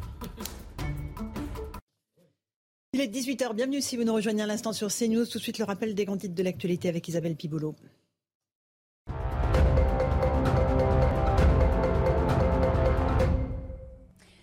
Législative, bataille de chiffres entre la NUPES et la Macronie. Jean-Luc Mélenchon dénonce une manipulation des résultats au lendemain du premier tour des élections. L'Union de la gauche a failli arriver en tête hier. Les deux étiquettes sont au coude à coude avec 25,75% des voix pour Ensemble et 25,66% pour la NUPES. Face à la sécheresse en France, les entreprises de l'eau appellent les usagers à la sobriété. Agriculteurs, industriels ou encore services publics sont concernés. 35 départements sont déjà soumis à des restrictions d'usage. Le manque d'eau pourrait menacer d'ici à la fin de l'été une grande partie du territoire. Certaines nappes souterraines sont déjà dans un état préoccupant. En Ukraine, sept corps découverts dans une nouvelle fosse près de Boutcha. Cette ville, symbole de crimes de guerre où des centaines de cadavres de civils avaient été retrouvés fin mars. Selon le chef de la police de Kiev, plusieurs corps retrouvés aujourd'hui avaient les mains liées et les genoux attachés. Torturés par les Russes, ils ont été exécutés d'une balle dans la tête. Leur identification est en cours. Et enfin, un mot de sport. Ligue des Nations. La France affronte la Croatie ce soir au Stade de France. Un ultime effort avant les vacances pour les Bleus de Didier Deschamps. Un important dispositif de sécurité est prévu. Plus de 2000 policiers et gendarmes sont mobilisés, ainsi qu'un tiers des effectifs et bienvenue sur Europe 1 et sur CNews. Si vous nous rejoignez à l'instant dans Punchline, on va débattre des grands sujets de l'actualité. Nous sommes avec David Lebars, commissaire de police. Bonsoir, Bonsoir. Euh, commissaire. Nous sommes avec euh, Julien Drey, fondateur du mouvement Réinventé. Bonsoir à vous, merci d'être Bonsoir. resté. Maître Gilles-William Goldnadel, avocat. Bonsoir, maître. Et Marie-Estelle Dupont, psychologue. Bonsoir, Marie-Estelle. On va parler avec vous euh, de cette marche blanche pour euh, Emma, cette jeune fille de 14 ans qui a été assassinée par euh, son petit ami euh, la semaine dernière à Clessé, et avec euh, toute une ville et des parents sous le choc. On, on va en parler dans un instant, cette violence gratuite totale euh, en- entre les jeunes. Mais d'abord, on va commencer par le résultat des législatives. Y a-t-il eu manipulation des chiffres, comme aujourd'hui l'affirme Jean-Luc Mélenchon, qui doute des résultats du premier tour euh, qui ont été euh, affirmés par le ministre de l'Intérieur? Ils estiment que ce ne sont pas les bons chiffres. On fait le point avec Geoffrey Defrèbre et on en débat ensuite sur Punchline. C'est Manuel Bompard, candidat de la NUPES, arrivé en tête dans la circonscription jusqu'ici détenue par Jean-Luc Mélenchon, qui a ouvert les hostilités. Dans un tweet, il conteste les résultats définitifs des législatives du ministère de l'Intérieur, qui selon lui ne prendraient pas en compte tous les candidats NUPES pour placer la majorité présidentielle en tête. Pour Adrien Quatennens, député France Insoumise du Nord, Gérald Darmanin est en grande partie responsable de la situation.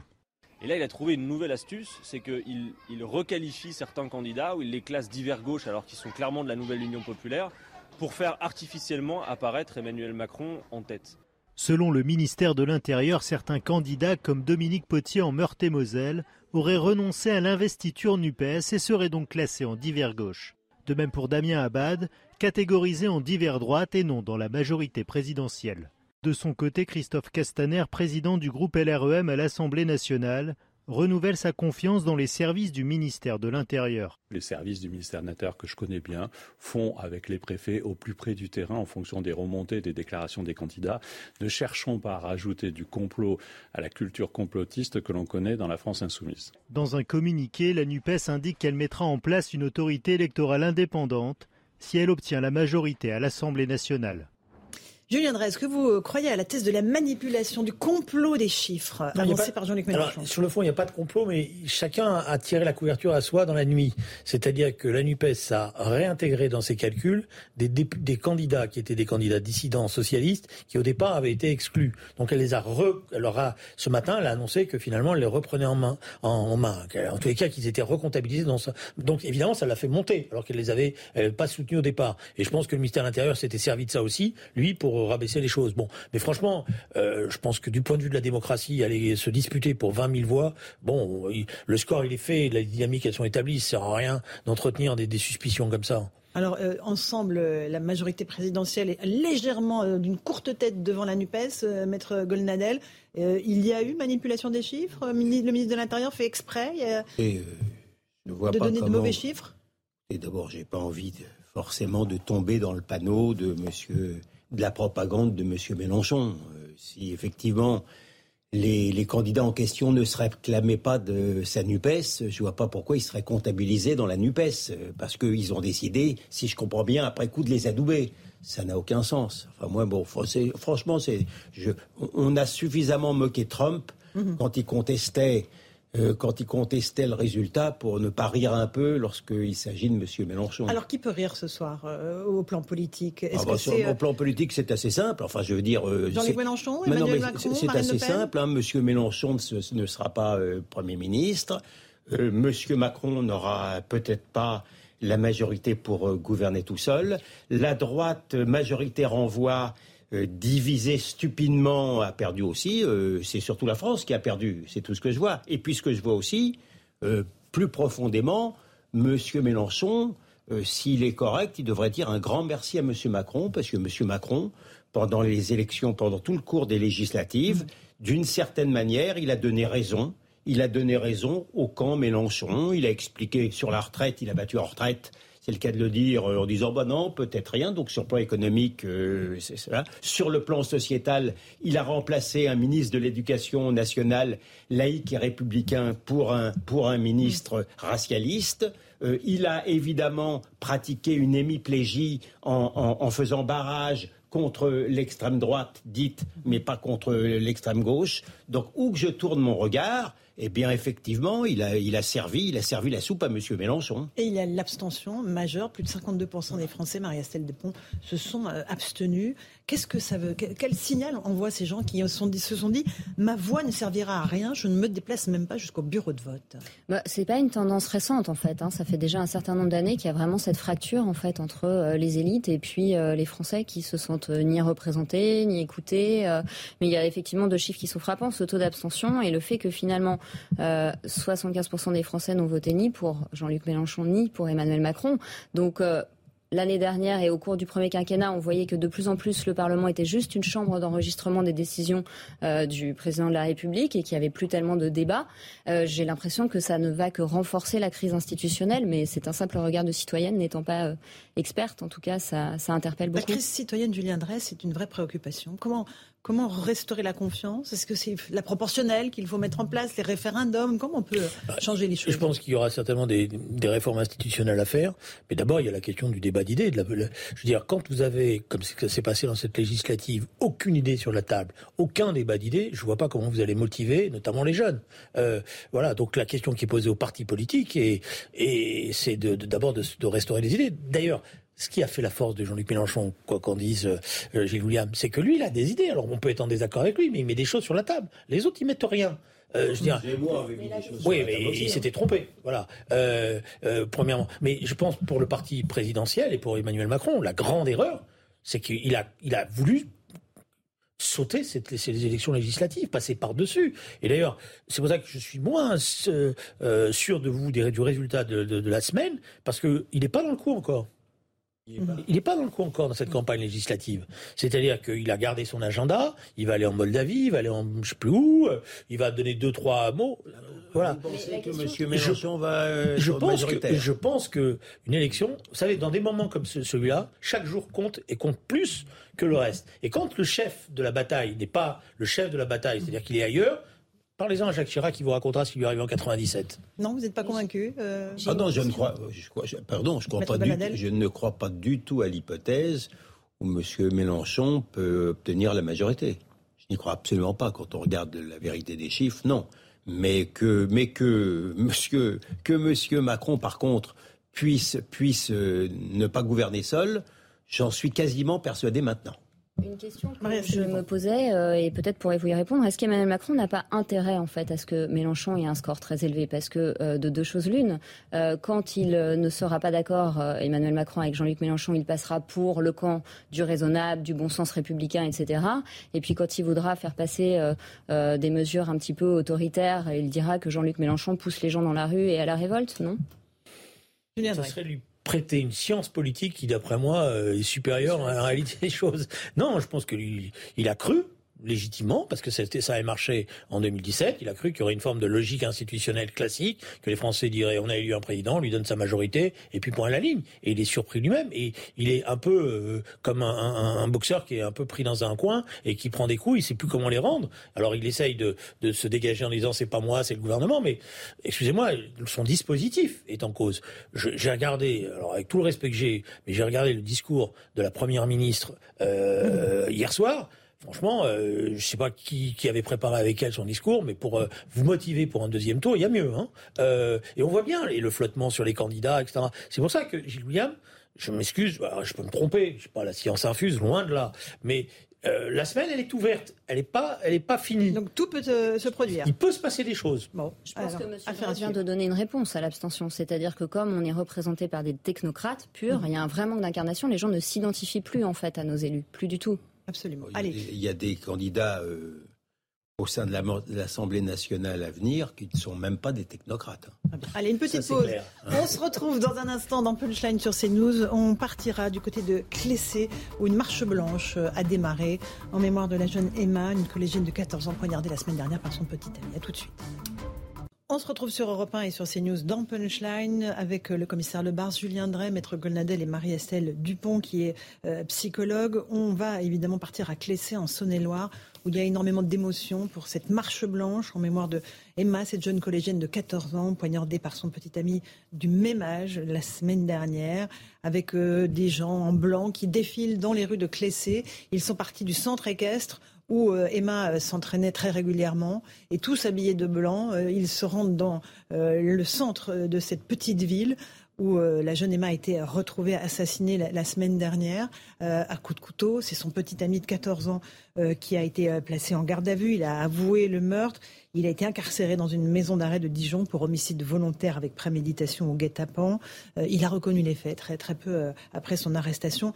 On va essayer de voir avec vous, Marie-Estelle Dupont, le profil psychologique de, de ce jeune homme. Avant ça, j'aimerais qu'on écoute l'avocat des parents, maître Patrick Usan, qui raconte leur désespoir total, le néant dans lequel la famille d'Emma est tombée. J'ai rencontré une famille dévastée, anéantie, qui n'existe plus, qui a perdu sa raison de vivre, sa raison d'être. Ils ne savent pas ce qu'ils attendent. Ce sont des coquilles vides. Emma était euh, la fille unique de, de Pascal et de Nathalie. Une enfant qu'ils ont eue sur le tard, une enfant qu'ils ont désirée, une enfant qu'ils ont voulu, et ça a été un cadeau du ciel. Nathalie était très discrète par rapport à sa fille, mais très surveillante. Elle m'a confié que elle regardait son cahier intime pour savoir si tout allait bien. Ça n'était pas autrement intrusif. C'était leur manière de veiller sur elle. Les parents d'Emma n'avaient aucune information sur euh, ce garçon. Ils l'ont entrevu un jour furtivement euh, alors qu'il était avec Emma euh, dans la cour de leur maison. Les parents ont simplement vu qu'il y a eu une rupture entre ce garçon et Emma au mois de octobre, novembre, et une reprise de leur relation amoureuse. Ils n'en savent pas plus. Ce qui ajoute à ce drame, peut-être, c'est qu'ils ne peuvent pas manifester de colère pour deux raisons. Ils sont ainsi construits. Et la deuxième raison, c'est que celui qui a donné la mort à Emma a 14 ans. C'est un enfant. Alors ils font confiance à la justice pour savoir euh, qui il est, comment il a prémédité, comment il a eu, euh, a priori, au travers des communiqués du procureur, cet acharnement. Parce que le coup fatal semble avoir été donné alors qu'Emma euh, courait pour retourner chez ses parents. Il semblerait qu'il y ait eu une course-poursuite où il l'a poignardé en dernier lieu dans le cou. C'est à la justice de dire les choses. Voilà pour les mots de Maître Patrick Usan, euh, l'avocat de la famille de la jeune Emma.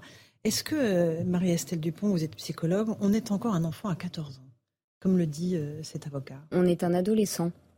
on est un adolescent, c'est-à-dire qu'on est en train d'intérioriser vraiment les interdits, les repères moraux, et visiblement chez cet adolescent, comme chez beaucoup aujourd'hui, ce n'est pas en place. Ce n'est pas en place parce que les modèles identificatoires n'ont pas fonctionné, parce que les cadres, euh, comme euh, l'école par exemple, euh, n'ont pas suffi à faire intérioriser la notion de bien et de mal, de moi et de l'autre, de vie et de mort, et que les limites aujourd'hui sont malheureusement, le constat dans nos cabinets, de plus en plus floues, de plus en plus poreuses, et notamment la limite entre le réel et l'imaginaire, mmh. ce qui est renforcé évidemment par l'usage des écrans et des réseaux sociaux, mais ça n'en est pas la cause originale. Il y a aussi le cadre familial, on imagine. Le cadre familial, il faudra en savoir plus sur l'histoire de ce jeune homme, visiblement son père était violent. On, on se doute bien que si à deux ans il entendait son père dire à sa mère je vais te tuer lors de disputes, c'est l'image aussi qu'il a. Maintenant, tous les enfants battus, fort heureusement, ne deviennent pas des criminels. L'expertise a conclu à non pas une abolition du discernement, mais une altération. Donc on n'est pas dans un registre psychotique. Ça n'est pas un schizophrène. Euh, c'est plutôt un adolescent qui est dans le registre des états limites, visiblement, c'est-à-dire sociopathe, euh, narcissique, euh, avec cette impossibilité d'élaborer la frustration. Et le seul moyen de résoudre cette tension, c'est de supprimer magiquement la cause de la frustration, en l'occurrence en lui donnant la mort. Commissaire Lebas, là, il y a préméditation, puisque le jeune homme était arrivé avec un couteau caché dans, sa manche. Ça change évidemment l'effet, le fait qu'il y ait eu préméditation? Ça change l'effet. Et puis c'est le ce que disait l'avocat de la famille là que j'ai écouté attentivement parce que je crois qu'il répond aux deux préoccupations de la famille. Moi, je suis pas psychologue. Euh, la, première, c'est le soutien et c'est la marche blanche. Pour le coup, celle-ci, euh, moi, je souligne quand même que j'ai vu beaucoup d'affaires où il y a des marches blanches politisées qui sont détournées de leur but initial. Et puis celle-ci, je pense que c'est ça relève plus de la psychologique évidemment que de l'affaire, mais la famille en a besoin et je pense que les gens du village en ont besoin aussi parce qu'il doit y avoir un sentiment de culpabilité qu'il faut pas avoir. Surtout quand on lit euh, les horreurs qu'on peut lire euh, mmh. sur les experts des réseaux sociaux qui disent ce qu'il aurait fallu faire avant ou pendant. Enfin, bref. Comment on aurait change, le drame, voilà, ça. Bah, il y a des gens qui donnent des leçons de morale à une famille qui est déjà dévastée et qui ferait bien de se, de se taire parfois. C'est la, la, leçon des réseaux sociaux. Mais sur le plan pénal, euh, c'est plus un enfant, c'est un adolescent, mais il est éligible à une peine qui est liée à son âge, donc à celle des mineurs moins de 16 ans, donc euh, il encourt 20 ans de réclusion. Et si son discernement euh, est partiel, euh, je crois que ça peut se réduire à 10 ans. Donc cette vérité-là, les parents, il va falloir aussi qu'ils s'y préparent. Et c'est là où l'avocat, je trouve, a eu des mots justes, c'est qu'ils veulent comprendre, ils veulent de la justice et de la vérité. Mais la société permet à des actes, à des auteurs d'actes aussi atroces de pouvoir se réinsérer. Et s'il est réinsérable, il faut aussi, je ne sais pas à quel moment, c'est pas mon travail, mais se préparer à ce débat-là, qui, qui, est le débat d'un mineur de cet âge-là qui fera pas toute sa vie en prison pour cet acte-là, selon euh, la peine retenue au final. Absolument, Maître Golnadel, ça veut dire que potentiellement, il a 14 ans, il pourra sortir à 24 ans. Oui, mais enfin, je pense d'abord aux, pardon de le dire, d'abord aux parents. J'ai été très touché par les, par les propos emplis d'humanité de mon confrère Ceci posé, je crois que les réseaux sociaux peuvent raconter tout ce qu'ils veulent raconter. Les parents sont maintenant euh, ailleurs. Hein. Euh, j'ai entendu également les, propos de notre, de notre psychologue psychiatre. Euh, psychologue. Je ne suis pas psychiatre. Psychologue, pardon. Il n'y avait pas d'offense dans ma bouche. Non, non, non, mais je ne veux pas usurper le terme de médecin. Je, je comprends. je crois, hein, je reste quand même au cadre euh, collectif dans lequel nous vivons. Je pense quand même d'abord qu'un enfant de 14 ans d'aujourd'hui, ça n'a rien à voir avec un enfant de 14 ans il 30 ans, à tous égards. Et je pense que le cadre euh, euh, électronique, le cadre cinématographique, les clips, tout ce que vous voulez, nous font vivre tous dans un monde sociopathe. Je pense que ce cadre-là, euh, explique en partie, il y a toujours eu des, drames, mais je pense qu'explique en partie l'univers mental, psychologique, fantasmatique dans, dans, dans lequel se meuvent euh, les enfants d'aujourd'hui qui n'a plus rien à voir avec les enfants d'il y a 50 ans. Ce qui est tout à fait juste, c'est que par rapport aux enfants de la génération d'avant et de deux générations avant, c'est que euh, cet univers virtuel abolit donc la limite entre le réel et l'imaginaire, mais surtout euh, se traduit par une paupérisation du langage. Or, qu'est-ce qui fait que vous pouvez élaborer vos pulsions, euh, élaborer vos émotions C'est d'avoir un stock lexical suffisamment riche. Quand vous avez trois mots de vocabulaire ou 30 pour exprimer une émotion, ça n'est pas la même chose. Donc, si vous ne pouvez pas penser, euh, si vous ne pouvez pas aller vers l'intérieur, vous allez vers l'extérieur et vous allez vers le passage à l'acte. D'où cette génération très borderline, alors qu'autrefois on avait des gens un peu plus névrotisés, ce qui était une bonne chose pour faire civilisation. Avec une influence beaucoup plus grande et du milieu scolaire et du milieu parental. Absolument. Je crois. Hein. Oui, oui, tout à fait. Julien Drey, à 14 ans, on n'est euh, on pas un enfant, on n'est plus un enfant aujourd'hui. On est euh, dans le monde des adultes. C'est la, psychologue qui a dit on est un adolescent. Euh, Nietzsche parlait de la part maudite de l'homme, mais il y a aussi la part maudite de l'enfant. Et c'est vrai qu'on est une société qui a euh, glorifié l'enfant en pensant que c'est un être pur, que mais l'enfant il est méchant aussi. Et l'adolescent aussi, et il peut être très méchant. Je veux dire, euh, et même on est surpris des fois quand on regarde dans les jeux, dans les comportements, dans les attitudes. Et la question que je me pose en vous écoutant les uns les autres, bon évidemment on est tous euh, effondrés et on pense aux parents, mais est-ce que quelque part c'est pas un signe par rapport à ce qui est en train de se passer dans notre société? Est-ce qu'on n'est pas en train de rater quelque chose? Et d'avoir effectivement des enfants qui sont fascinés par ces images, par cette violence qui, qui aux États-Unis on a déjà des cas maintenant euh, qui deviennent multiples. Hein, je veux dire, les, les, les, gens qui utilisent des armes, c'est pas que des c'est pas que des vieux, c'est des, des, enfants à 17 ans, lui a donné un qui un peu dans un jeu vidéo? Voilà, donc il y a cette question-là, elle est posée, et elle est posée à l'éducation nationale comme elle est posée aux parents. Euh, commissaire Lebars, vous le voyez, vous, sur le terrain, euh, cette euh, dérive d'une partie, des jeunes, évidemment, une partie, on ne peut pas essentialiser. On, en a parlé un petit peu avant, des actes aussi graves, heureusement, enfin, heureusement, c'est pas le bon terme, parce que on est dans une affaire tellement atroce, mais sont, sont encore très rares. Je, dis encore et j'espère qu'ils vont le rester, même si moi j'en je, suis le premier témoin. L'hyperviolence qui augmente avec des jeunes de plus en plus jeunes, ça c'est un constat que personne ne peut nier. Enfin certains le nient, mais un policier de terrain dont je fais partie, sans aucune prétention, le voit. J'ai vu de la gratuité surtout ces dernières années, c'est-à-dire des actes d'une violence gratuite. Euh, un, exemple d'un gamin qui avait jamais commis aucun fait, qui avait été d'une violence extrême sur une personne assez âgée, pour un simple téléphone parce qu'il fallait briller avec le groupe. Et là, on revient sur les influences où, euh, euh, enfin, on franchit des caps euh, qui sont hallucinants. Après, ça vient poser le, le refus de traiter le mineur comme un auteur ou comme quelqu'un qui peut être dangereux ou méchant, ce que vient de dire Julien Drey. C'est-à-dire qu'il y a une culture du mineur est une victime. Hein, c'était, une, c'était même la grande maxime du président du tribunal pour enfants à Bobigny pendant 30 ans. Le mineur est une victime. Alors ça veut tout dire. Ça veut surtout dire que, ben, comme il est mineur, eh ben, il peut pas être éligible comme un, comme un délinquant. Alors que mon expérience de terrain, c'est de voir des mineurs extrêmement violents et dangereux, et surtout de voir une chaîne pénale qui n'est pas adaptée pour répondre à la fois très vite, pour que le message de la punition passe, et même avec de la fermeté, parce qu'il y a le tabou de la prison. Alors évidemment, tous les mineurs ne doivent pas aller en prison, mais sur des actes très graves et le très grave, c'est des grosses violences. C'est pas heureusement l'homicide parce que là, on est dans le maximum. Il faut que ça tombe très vite, très rapidement, ou de les écarter mmh. avec des structures d'enfermement qui soient rigides. Et tout ce système-là est beaucoup trop rare pour être efficace. Donc, mmh. on a ce problème de la des mineurs délinquants qui augmente. Je viendrai ensuite Non, je, je, vais vous raconter un souvenir de. J'étais parlementaire. On a été visiter une prison pour mineurs au Québec. Et on passe à un moment donné devant 4-5 euh, mineurs franchement, c'est des enfants, on leur redonnait le bon Dieu sans confession. Donc, je dis aux policiers qui sont avec moi, dis, mais qu'est-ce qu'ils ont fait? Qu'est-ce qu'ils ont fait? Bah, Lui, il a brûlé sa maison, lui, il a tué sa sœur. Euh, mais eux, ils avaient déjà anticipé ces phénomènes-là, ils les traitaient de manière particulière, ils étaient mis dans des, dans des milieux... Euh, voilà, nous, on n'a pas tout ça. Hein. On n'a rien de, tout ça et on reste désarmé par rapport à ça. On a un arsenal thérapeutique en prison pour traiter ces cas extrêmes, Marie-Estelle Dupont euh, Non, on n'a pas les moyens, ni en psychiatrie, ni en prison. C'est vrai que depuis 15 ans, les pédopsychiatres, euh, les, psychologues, on observe, comme les policiers, effectivement, que les jeunes sont, dans une violence de plus en plus violente, protéiforme et de plus en plus jeune.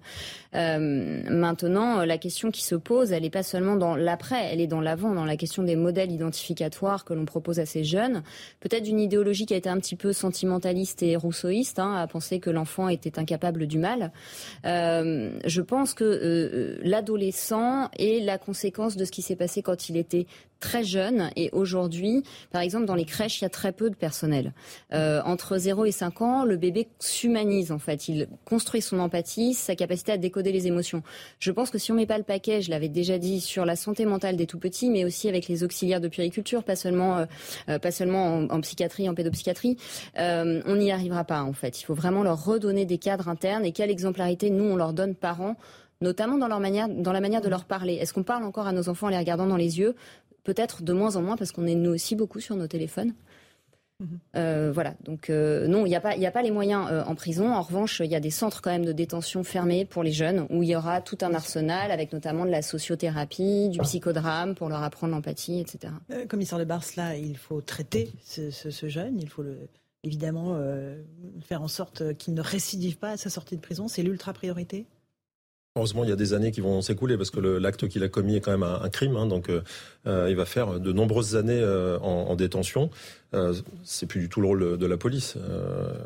on est sur le sujet des mineurs pendant l'exécution de la peine. C'est effectivement les moyens de la justice et de la chaîne pénale. Hein. Vous savez je dis souvent aussi que pour pour qu'on on améliore l'efficience sur le sujet de sécurité en France, si on croit que la police va tout résoudre, on se plante complètement. Je vous dis même parfois qu'il faut accepter qu'on ait eu, nous, des gros moyens euh, humains et matériels et que la justice en manque euh, largement. Et ça en fait partie. Tous, les professionnels qui sont agréés par le ministère de la Justice, les médecins, les psychologues, les psychiatres, nous, on voit bien euh, au niveau police qu'on les prend de plein fouet. Je ne vais pas insulter ce que fait ou ce que ne fait pas l'éducation nationale, mais moi, je vois sur le terrain avec mes collègues des mineurs euh, qui sont totalement déstructurés sur le plan des, des, repères et des valeurs, et qui sont capables de faire n'importe quoi, et qui ne voient finalement jamais passer euh, l'acte d'autorité avant que ça tombe sur la garde à vue et le policier. Donc c'est déjà trop tard, parce que on en récupère parfois en six mois, vous pouvez avoir 10, 15, 20 faits, c'est les multiréitérants. Et la justice n'est pas encore passée, donc ils sont même pas multirécidivistes. Et là, on a un angle mort aussi. Et le multiréitérant, quand ça commence de 13 à 14 ans, eh bien c'est le moment où il se dit que finalement il n'y a pas la gifle pénale ou euh, parentale qui passe. Et du coup après c'est parti. Vous avez des, des, des, gamins, ils arrivent à 100, 120, 130 faits. On a parlé d'un individu il y a pas longtemps qui avait 120 faits aux antécédents judiciaires. Donc là, vous voyez, le, le, mineur euh, non, mais, mais je veux dire, 120, faits quand vous êtes. Euh, voilà, vous, vous avez tout dit. On, on, continue ce débat dans un instant. Tout de suite, le rappel des titres de l'actualité, Isabelle Piboulot.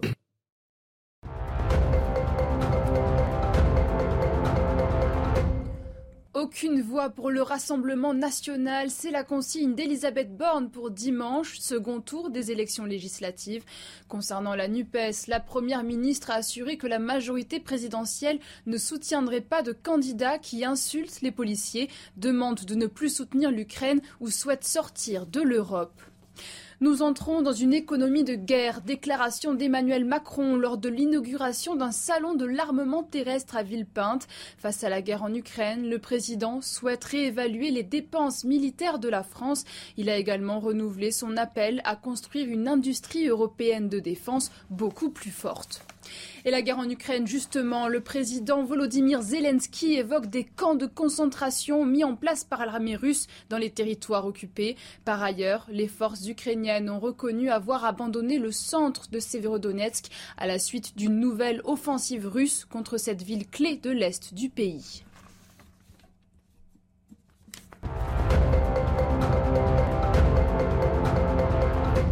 On fait une petite pause dans Punchline. On se retrouve sur Europe 1 et sur CNews. On évoquera euh, toujours euh, cette marche blanche à Clessé. Et puis, un autre profil psychologique, celui du violeur de la Sambre, Dino Scala, qui est jugé aujourd'hui euh, à Douai, devant la cour d'assises du Nord. on en débat dans un instant dans Punchline. On se retrouve en direct sur CNews et sur Europe 1 pour Punchline. On va évoquer un procès qui s'est ouvert à Douai devant la cour d'assises du Nord, euh, celui du violeur de la Sambre. C'est ainsi qu'on l'appelle. Dino Scala est jugé. Il aurait commis 56 viols dans sa région, allé sur plus de 30 ans. Il est jugé euh, actuellement pour 17 viols, 12 tentatives et 27 agressions sexuelles ou tentatives. Noémie Schulz est avec nous de la rédaction euh, de CNews. Euh, bonsoir Noémie. C'est la personnalité de cet homme qui a été étudiée aujourd'hui, notamment à travers l'audition de son épouse. C'est bien cela Noémie? Oui, c'est une femme très éprouvée qui est venue déposer ce matin, cachée sous une perruque pour ne pas être reconnue. Vous savez, j'ai plus rien, plus de vie, plus de maison, on m'a craché dessus, ma fille a été agressée il y a un mois il n'y a pas qu'elle qui a été agressée, madame, lui répond assez sèchement une avocate de partie civile. Pendant une heure et demie, l'exercice pour l'épouse de Dino Scala est compliqué. Euh, elle est avec lui depuis 1988. Elle affirme n'avoir jamais rien su de ses agissements.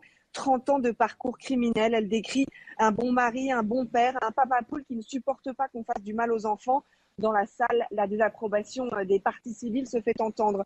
J'ai pas eu un doute de quoi que ce soit. Je cherche encore des signes, même là il est dans le box, mais ce n'est pas le Dino que je connais. Toujours sur le fil, l'épouse de Dino Scala dénonce les actes qu'il a commis. C'est impardonnable, c'est très mal. Moi aussi, je suis une femme, je comprends la douleur. Malgré cela, elle rend visite chaque semaine à son mari. La question, elle est dans les esprits de tous ceux qui assistent à cette audience. Pourquoi? Pourquoi continuer à le soutenir? Je soutiens le Dino que je connais, un homme dont elle est convaincue qu'il a été victime d'abus sexuels dans son enfance, de mauvais traitements. Elle l'exhorte à briser le silence. Dino, il faut que tu arrives à parler de ton enfance. Un peu plus tard, l'avocat de Dino Scala va lui poser les, mêmes questions. Euh, il évoque un soupçon d'inceste, mais ne veut pas en dire plus. Merci beaucoup Noémie Schul sur place euh, à Douai devant la cour d'assises du Nord. Euh, là, on est sur un profil extrêmement particulier, commissaire Le Bars. On est sur quelqu'un qui, pendant 30 ans, a caché les agressions multiples qu'il commettait, jusqu'à ses plus proches. Oui, alors moi je, mets une réserve. Je, c'est ce que dit sa femme, et euh, c'est on peut comprendre que la, cour d'assises soit choquée. Et moi, je ne mhm. connais pas le profil de l'épouse. Moi, je j'ai essayé de travailler euh, l'affaire pour euh, il y a deux périodes à distinguer en fait. Moi, je peux en parler sur le plan pénal et sur le Mm. plan du déroulé chronologique. Il y a une, une première série de faits jusqu'à ce que la police l'interpelle. Euh, alors en fait, dans un premier temps, euh, il y a des viols ou agressions sexuelles, ils sont à connaissance euh, de la police, mais c'est disséminé partout. Et puis à un moment, il y a euh, l'aspect rapprochement euh, sur des faits, sur des modes opératoires. Il y a également, et c'est là où le, le public doit comprendre, euh, des ADN qui sont les mêmes, donc euh, qui matchent, mais qui ne collent à aucune identité dans la base du FNAEG. Donc euh, quand vous avez un Qui ADN, fichier, qui des fichier des empreintes, génétiques, ni même d'ailleurs au niveau européen. C'est c'est là la difficulté, c'est que cet individu n'est pas connu et n'est pas enregistré dans, dans le FNAEG. Et puis euh, un jour, euh, dans une affaire euh, commise, une, énième affaire d'agression sexuelle ou de viol en Belgique, il y a une plaque d'imma- d'immatriculation partielle qui est relevée. Il y a un travail d'investigation qui est effectué, qui est effectué efficacement. Ils arrivent à identifier l'individu qui est interpellé. Et là, avec les modes opératoires rapprochés et le, code génétique, les faits précédents sont donc, sont donc mis sur, sur son dos. Puis après, il y a une deuxième phase sur le plan pénal qui est assez courte. Celle-là, c'est des femmes qui n'avaient pas déposé plainte précédemment pour des viols ou agressions sexuelles, qui se font connaître au service de police et de justice. Et donc là, il y a une deuxième série de victimes, ce qui fait le, le nombre de faits. Moi, j'ai pas le détail entre ce qu'il Mhm. reconnaît euh, sincèrement ou ce que la justice lui reproche, mais voilà à peu près ce qui, ce qui explique. Enfin, ça n'explique pas, mais ce qui permet d'éclairer sur le long parcours. Alors, Dernier point important à savoir, c'est que pendant de nombreuses années, la police et la justice sont à l'aveugle parce que la plupart des agressions sont extrêmement rapides par derrière. Il n'y a pas de, de signalement euh, sur la description, même pas sur la taille. Enfin, il y a très peu d'éléments qui fait qu'il n'y a pas de regroupement immédiat sur les sur les faits qui sont commis avant qu'ils se rendent compte quand même qu'il y a un mode opératoire qui pourrait qui pourrait coller. Donc voilà, c'est c'est le c'est 30 années d'un périple euh, de, de violence sexuelle contre les femmes euh, qui, qui pose question, mais expliqué comme ça, on, on voit un peu un On peu mieux la chronologie. Euh, Marie-Estelle Dupont, euh, vous qui êtes psychologue, un profil comme cela est assez hors norme. On ne croise pas ça tous les jours. Non, mais c'est effectivement possible. Ce sont des personnalités en fait euh, clivées. C'est Dr Jekyll et Mr Hyde. Il est tout à fait possible. Un autre exemple très différent, Xavier Dupont de Ligonnès, c'était quelqu'un qui fonctionnait au quotidien et qui pourtant préméditait quelque chose. Donc ce sont des personnalités clivées et on peut se faire leurrer. Ce sont de très grands manipulateurs. Ils ont un fonctionnement comme si, un fonctionnement normal. Euh, avec leur famille, avec leurs proches, ce sont de bons citoyens, ils sont très respectueux des règles. Et puis ils ont une vie parallèle, euh, abominable, où ils se fantasment tout puissants. En fait, c'est des fantasmes très immatures souvent, très pervers et très immatures. Donc, euh, donc c'est possible. C'est pas certain que simplement elle le couvre en mentant cette femme. Il est tout à fait possible qu'elle ait été bernée. Il est possible aussi qu'elle ne soit ni dans je le couvre, ni dans je ne je n'ai jamais rien senti, mais elle est encore dans le déni parce que toute sa vie à elle est en train de s'écrouler par voie de conséquence. Donc je connais pas le profil de cette femme, mais il est possible qu'elle ait été bernée durablement. Maître Golnadel Non, moi je suis d'accord avec ce qui vient d'être dit. D'abord, on ne fait pas le procès de l'épouse. Hein. Euh, on la convoque. Elle n'est pas dans le box des Non, mais accusés. ce que je veux dire, vous comprenez, on, on la convoque à la cour d'assises. euh, elle savait, elle savait pas. Elle est effectivement peut-être dans le déni, elle est ou dans, sous l'emprise. Vraiment, c'est tellement, tellement complexe que je vois pas l'intérêt, franchement, de faire son procès. Et quand les, la- les parties civiles réagissent par rapport à son discours, c'est franchement, pour moi, c'est dénué de sens. L'enquête, euh, l'enquête, euh, j'ai vu des enquêtes malmenées. Hein. Oui, ça existe. Ça, ça, euh, j'en ai vu pas mal hein, d'enquêtes malmenées sur des assassinats graves, encore dernièrement. Donc peut-être qu'il aurait pu être arrêté avant. Quant enfin à la personnalité, oui, c'est- manifestement, d'après ce que, je- ce que je comprends, un, pervers qui trouve sa libido dans la contrainte et la duplicité. Et il peut pas, il peut être un type totalement différent dans l'intimité. Donc euh, voilà. Commissaire Lebars, un dernier mot sur cette affaire? Non, c'est- difficile. Il n'y a, y a aucune, euh, aucune satisfaction euh, dans un sens ou dans l'autre à avoir. Un individu qui a pu euh, commettre des faits pendant 30 ans avec autant de victimes, euh, voilà, c'est la pudeur est, est- est requise. Moi, j'ai essayé d'e- d'expliquer le, le parcours chronologique d'une enquête policière qui aurait peut-être pu être plus rapide. J'ai pas le, j'ai pas le détail. J'ai essayé d'expliquer le plus objectivement possible. En général, il faut quand même rappeler une chose, c'est que la police judiciaire a un taux d'efficacité extrêmement élevé sur les enquêtes criminelles euh, qui sont euh, à un taux d'élucidation, heureusement, sur des affaires graves qui est très élevé. Mais voilà, 30 ans après, là, c'est, euh, c'est je dirais, le temps des victimes pour avoir euh, réparation et entendre euh, comment tout ça est arrivé. On va repartir euh, à Clessé un instant en Saône-et-Loire où la marche blanche euh, en hommage à Emma euh, se poursuit, se termine. Euh, Marie Conan est sur place avec Mathilde Ibanez. Euh, Il y avait du monde aujourd'hui pour rendre hommage à cette jeune fille qui a été assassinée la semaine dernière par son petit ami, Marie. Eh bien, la marche est blanche est toujours en cours. Il y a beaucoup de monde hein, venu parfois de très loin pour rendre hommage à Emma. Donc, beaucoup ont été touchés par la mort de cet enfant. L'émotion ici est très forte. Hein. Tout le monde est habillé en blanc. Il marche dans le silence. Beaucoup ont des fleurs blanches à la main. Alors, il y avait en réalité deux marches blanches en hommage à Emma. Une qui partait du Poney Club de Lazé où la maman d'Emma se trouvait et une autre qui partait de Clessé sur les lieux où Emma a perdu la vie. C'est dans ce euh, que le papa se trouvait. Les deux marches blanches se sont rejoints, viennent de se rejoindre à Angers-Moll, un petit hameau euh, situé à distance, à égale distance hein, des deux lieux euh, de départ. Et c'est un moment très fort car les deux groupes ont fusionné, se sont arrêtés et euh, donc pendant plusieurs minutes, hein, plus personne ne parlait. Puis la maman euh, d'Emma euh, n'a cessé de remercier toutes les personnes qui s'étaient déplacées. Elle répétait merci pour Emma, merci pour Emma. Le cortège est reparti. Le poney, le cortège fusionné est reparti. Le poney rubis d'Emma est ensuite passé en tête de cortège en direction de Clessé de nouveau. Et nous sommes de nouveau en direction de Clessé sur les lieux où Emma est décédée. Merci beaucoup Marie Conan et Mathilde Ibanez pour ce récit de, cette marche blanche. Euh, Marie-Estelle Dupont, euh, on, imagine le désarroi des parents, on l'a entendu à travers euh, l'avocat, leur avocat. Il y a une reconstruction possible quand on est confronté à un tel drame? Euh, je, pense que le premier soutien qu'on peut leur apporter, euh, c'est d'admettre qu'il n'y a pas de reconstruction. Il y a euh, un après, on avance. malheureusement, ils n'ont pas d'autres enfants, ce qui aurait été un moyen évidemment de s'appuyer pour continuer à se lever le matin. perdre un enfant d'une manière aussi barbare, ça ne, ça ne fait pas sens et ça ne fera jamais sens. à partir de là, ils vont trouver certainement un soutien humain très très fort dans leur communauté et peut-être arriver à utiliser, à transformer le chagrin euh, en quelque chose d'utile, parce qu'il n'y a que en s'engageant dans une action qu'ils arriveront à nouveau euh, à supporter la vie, à supporter aussi de voir des parents qui amènent leurs enfants euh, à l'école. voilà. maintenant, parler de reconstruction, je trouve que c'est une manière de minimiser euh, euh, l'absurde et la violence de ce qui leur arrive. En tout cas, euh, ils trouveront certainement des ressources dans l'affection qui leur sera donnée. Mais là, le support humain et l'engagement dans une action qui a du sens et qui les nourrit sont les deux piliers les plus importants. Maître Golnadel Non, j'ai pas de mots. On, ne pouvait rien leur faire de pire.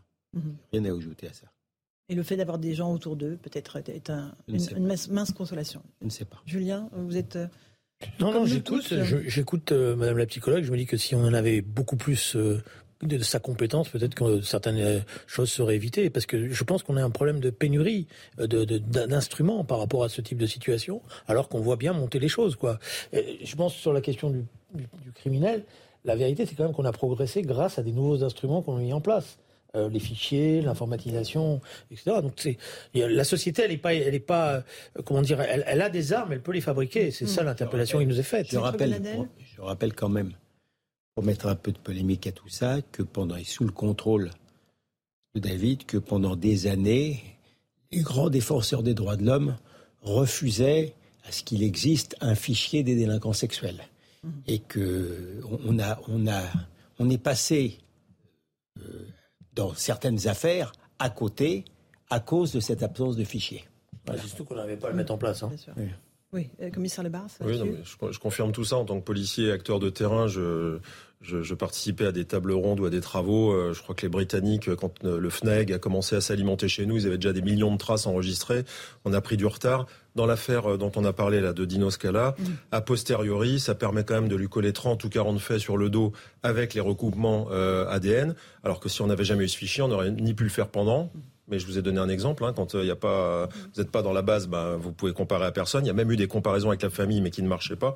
Donc tout ça, c'est des outils évidemment qui sont euh, de, de l'intérêt euh, de la justice. C'est un peu le même débat que la semaine dernière hein, sur un autre sujet moins grave, même s'il est très polémique, c'est cette histoire de, de, débat sur la vidéoprotection. J'ai connu que des gens qui n'en voulaient pas, et puis j'ai vu récemment que des gens qui se plaignent que ça n'est pas enregistré assez longtemps. Donc il y, a, y, y a quand même des aberrations je ne vais pas dire que c'est drôle parce que c'est tout sauf drôle, parce que c'est c'est de la criminalité, mais vous voyez bien que ces outils-là, ils sont de l'intérêt de ceux qu'il faut qu'on protège et, et pas de, des, droits de l'homme, parce que la France c'est un pays qui sait euh, faire en sorte que les droits de l'homme et les libertés soient protégés. Trop de sécurité, euh, je crois qu'en France on a on n'a pas à s'inquiéter de ça. C'est pas assez de sécurité. Mais, mais c'est pas un problème de droits de l'homme. Le droit des victimes, ça fait partie des droits de l'homme. D'accord, mais sur les, la vidéoprotection, on était vraiment. Le découpage en disant il y a les droits de l'homme d'un côté et les autres, non Le, droit de l'homme, c'est aussi le droit à la sécurité pour tous. C'est ce que j'essayais de, de, leur expliquer péniblement. Mais, mais d'ailleurs, si je peux me permettre, sur, la vidéoprotection, c'est le terme retenu depuis 10, 15, 20 ans, parce que c'est moins tabou que vidéosurveillance. Vous voyez, c'était. Euh, le mot surveillance, voilà, c'est La surveillance, ça allait pas. Donc vidéoprotection, ça, ça convenait déjà mieux à l'époque où il fallait en parler. Parce que surveillance, ça évoque un peu les travaux de, de, de, de Michel Foucault, en fait, qui dénonçait euh, le fait de, euh, le fait de surveiller, le fait d'enfermer, le fait de punir. Je, je pense que les, les, le manque de moyens que vous vient aussi de ce déni un peu sentimentaliste de notre société. On n'accepte pas que la nature humaine c'est aussi du mal et que donc dès la naissance d'un enfant, il faut l'humaniser et qu'il n'est pas d'emblée il n'est pas d'emblée bon. À partir du moment où on accepte ça, il y aura une vraie formation qui sera donnée à tous les personnels qui sont au contact des enfants. Euh, et même moi, je pense, en fait, il faudrait de la psychologie à l'école pour apprendre aux enfants ce que c'est que l'autre, comment je fonctionne. C'est pas parce que l'autre n'est pas d'accord qu'il est contre toi. L'agressivité, c'est s'affirmer alors que la violence, c'est nier l'autre. Voilà. Et en fait, tout ça, ça devrait aussi avoir lieu à l'école, c'est vrai. Julien Drey, il y a aussi la question des écoles de parents, parce qu'au que au fond, c'est aussi ça. Moi, je pense qu'on a, euh, on est rentré dans un monde où les parents sont démunis, sont démunis face à l'image, sont démunis parce qu'ils n'ont pas le temps, parce qu'ils ont des rythmes de vie qui sont, qui sont prégnants, sont démunis parce qu'il y a aussi beaucoup de familles monoparentales et que les, souvent, malheureusement, les, les mères au foyer, les mères qui ont la charge le plus souvent, tout ça, ils n'y arrivent pas, ils n'arrivent pas à s'en sortir. Et donc, oui, il y, avait un dispositif qui existait dans les, il y a une dizaine d'années. On a mis en place, la région Île-de-France notamment, mis en place des écoles de parents où les parents venaient spontanément. Il y avait des groupes de parole, il y avait des, une éducation qui était faite et qui était très utile. Maintenant, c'est toujours la même chose. Ça coûtait des sous. Et à un moment donné, ben, on a sacrifié, on a fermé ces écoles de parents parce qu'on a arrêté les subventions. Or, je pense qu'il y en a d'autant plus besoin aujourd'hui avec l'explosion des réseaux sociaux, euh, de la télévision, des plateformes, etc. Parce que euh, Bon, la, vérité, c'est quoi? C'est quand vous êtes parent, des fois, bah, vous, vous appuyez sur le bouton parce que comme ça, ça calme les choses, ça mm. fait gagner du temps et on ne sait pas que c'est la grosse erreur.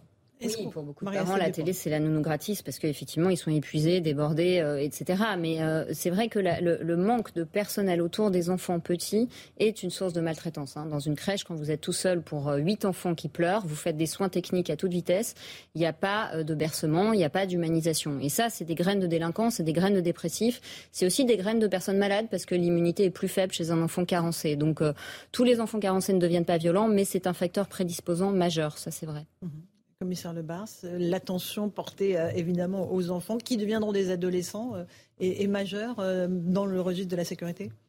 Dans l'état d'esprit des policiers, on est tous conscients qu'on est la, première rencontre avec, je, caricature à peine, avec l'autorité ou l'interdit c'est déjà trop tard. Quand on est un policier normal, euh, on devrait se dire qu'il y, a, eu des interdits ou des, freins avant. Donc euh, s'il y a mise en place d'écoles des parents. Enfin moi je le vois même dans les réunions de quartier. On a des parents qui viennent assister aux réunions de sécurité, qui prennent parfois des risques dans un quartier difficile où il y a de la délinquance, qui demandent un rendez-vous discret après ou qui reprennent contact, qui ne savent pas comment s'en sortir.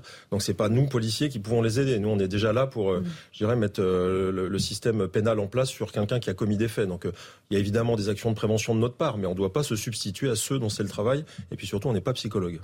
Euh, Julien Drey, on évoque ces sujets de préoccupation majeure des Français, euh, notamment la sécurité.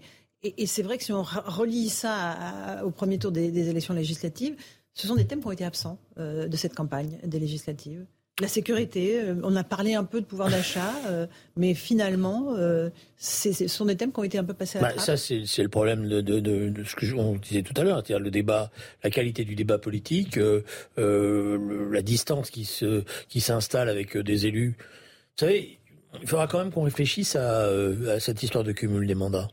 Parce que euh, je sais qu'on a beaucoup critiqué le cumul des mandats, mais l'intérêt du cumul des mandats, c'était aussi, c'est pas ça. Il y, en avait qui cumulaient, c'est des cumulards totaux, etc.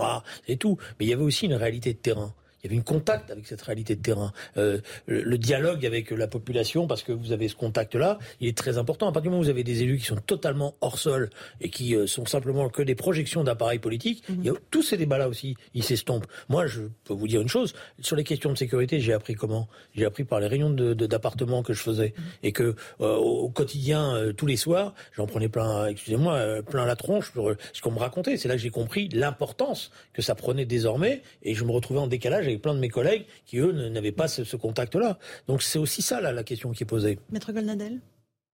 Non, mais écoutez, la thématique de la sécurité reste encore largement sulfureuse. Voilà, moi je parle d'autorités d'occultation qui ne veulent pas parler des faits euh, qui dérangent, très clairement. Et le, le symbole le plus emblématique de cela, c'est la manière dont on a mis sous le boisseau, lors de l'affaire du Stade de France, les agressions commises largement par des étrangers pour euh, faire de l'anglophobie par rapport à un vulgaire problème de billetterie. Et à l'arrivée, on a même caché complètement les images au sens propre comme au figuré. Donc euh, on peut difficilement euh, montrer davantage comment mm. les problèmes de sécurité, lorsqu'ils dérangent, sont évidemment mis sous le boisseau. Un, tout petit mot pour conclure, commissaire Lebars. là, sur la séquence présidentielle, on sait pourquoi il n'y a pas eu de sujet de sécurité. Il y avait la guerre en Ukraine, il y avait le pouvoir d'achat. Le problème sur la séquence législative, c'est des faits divers qui sont déformés euh, dans une caisse euh, politique qui ne, qui ne respecte plus le sujet régalien. Si on dit que la sécurité, c'est le quotidien des Français, mhm. ça devrait être un sujet à froid et de quotidien. Or là, le Stade de France a pris une ampleur euh, complètement hallucinante excusez-moi, pour un fait divers, un service d'ordre raté. On regarde plus ce qu'on a fait 10 ans ou 15 ans avant. Le refus d'obtempérer, où certains montrent la police comme les auteurs et les criminels comme des victimes. ce sujet-là, tant qu'il sera comme ça hystérique, on n'arrivera pas à régler les sujets de sécurité. Il faut les traiter sur le long terme et avec du recul. Alors, Marie-Estelle Dupont. qui voit que euh, les personnes les plus haut placées au sommet de l'État se conduisent finalement de cette manière en supprimant des vidéos. Quel exemple, en fait, on leur donne? Nous, adultes, quel exemple on leur donne euh, à nos jeunes? Alors, la psychologie... Personne n'a supprimé de vidéos. Il faut vraiment expliquer pédagogiquement. Les vidéos ont disparu. Non, elles sont auto-écrasées par un système d'enregistrement qui date d'avant. C'est un défaut de Je veux bien, mais quand on explique... C'est important. On les. On explique que... Euh, ne disons pas aux téléspectateurs qu'il y a eu un complot politique. Il n'y a pas eu un complot politique pour supprimer les images. Merci à tous les quatre. Marie-Estelle Dupont se libérer de son mois toxique, c'est aux éditions Larousse Poche. Merci à tous les quatre. On se retrouve dans un instant sur Europe 1 pour les débats de Punchline. Et sur euh, CNews, c'est Christine Kelly et ses invités pour Face à l'info. Bonne soirée sur nos deux antennes. Planning for your next trip? Elevate your travel style with Quince. Quince has all the jet setting essentials you'll want for your next getaway, like European linen, premium luggage options, buttery soft Italian leather bags, and so much more. And it's all priced at 50 to 80% less than similar brands. Plus, Quince only works with factories that use safe and ethical manufacturing practices. Pack your bags with high-quality essentials you'll be wearing for vacations to come with Quince. Go to quince.com/trip for free shipping and 365-day returns.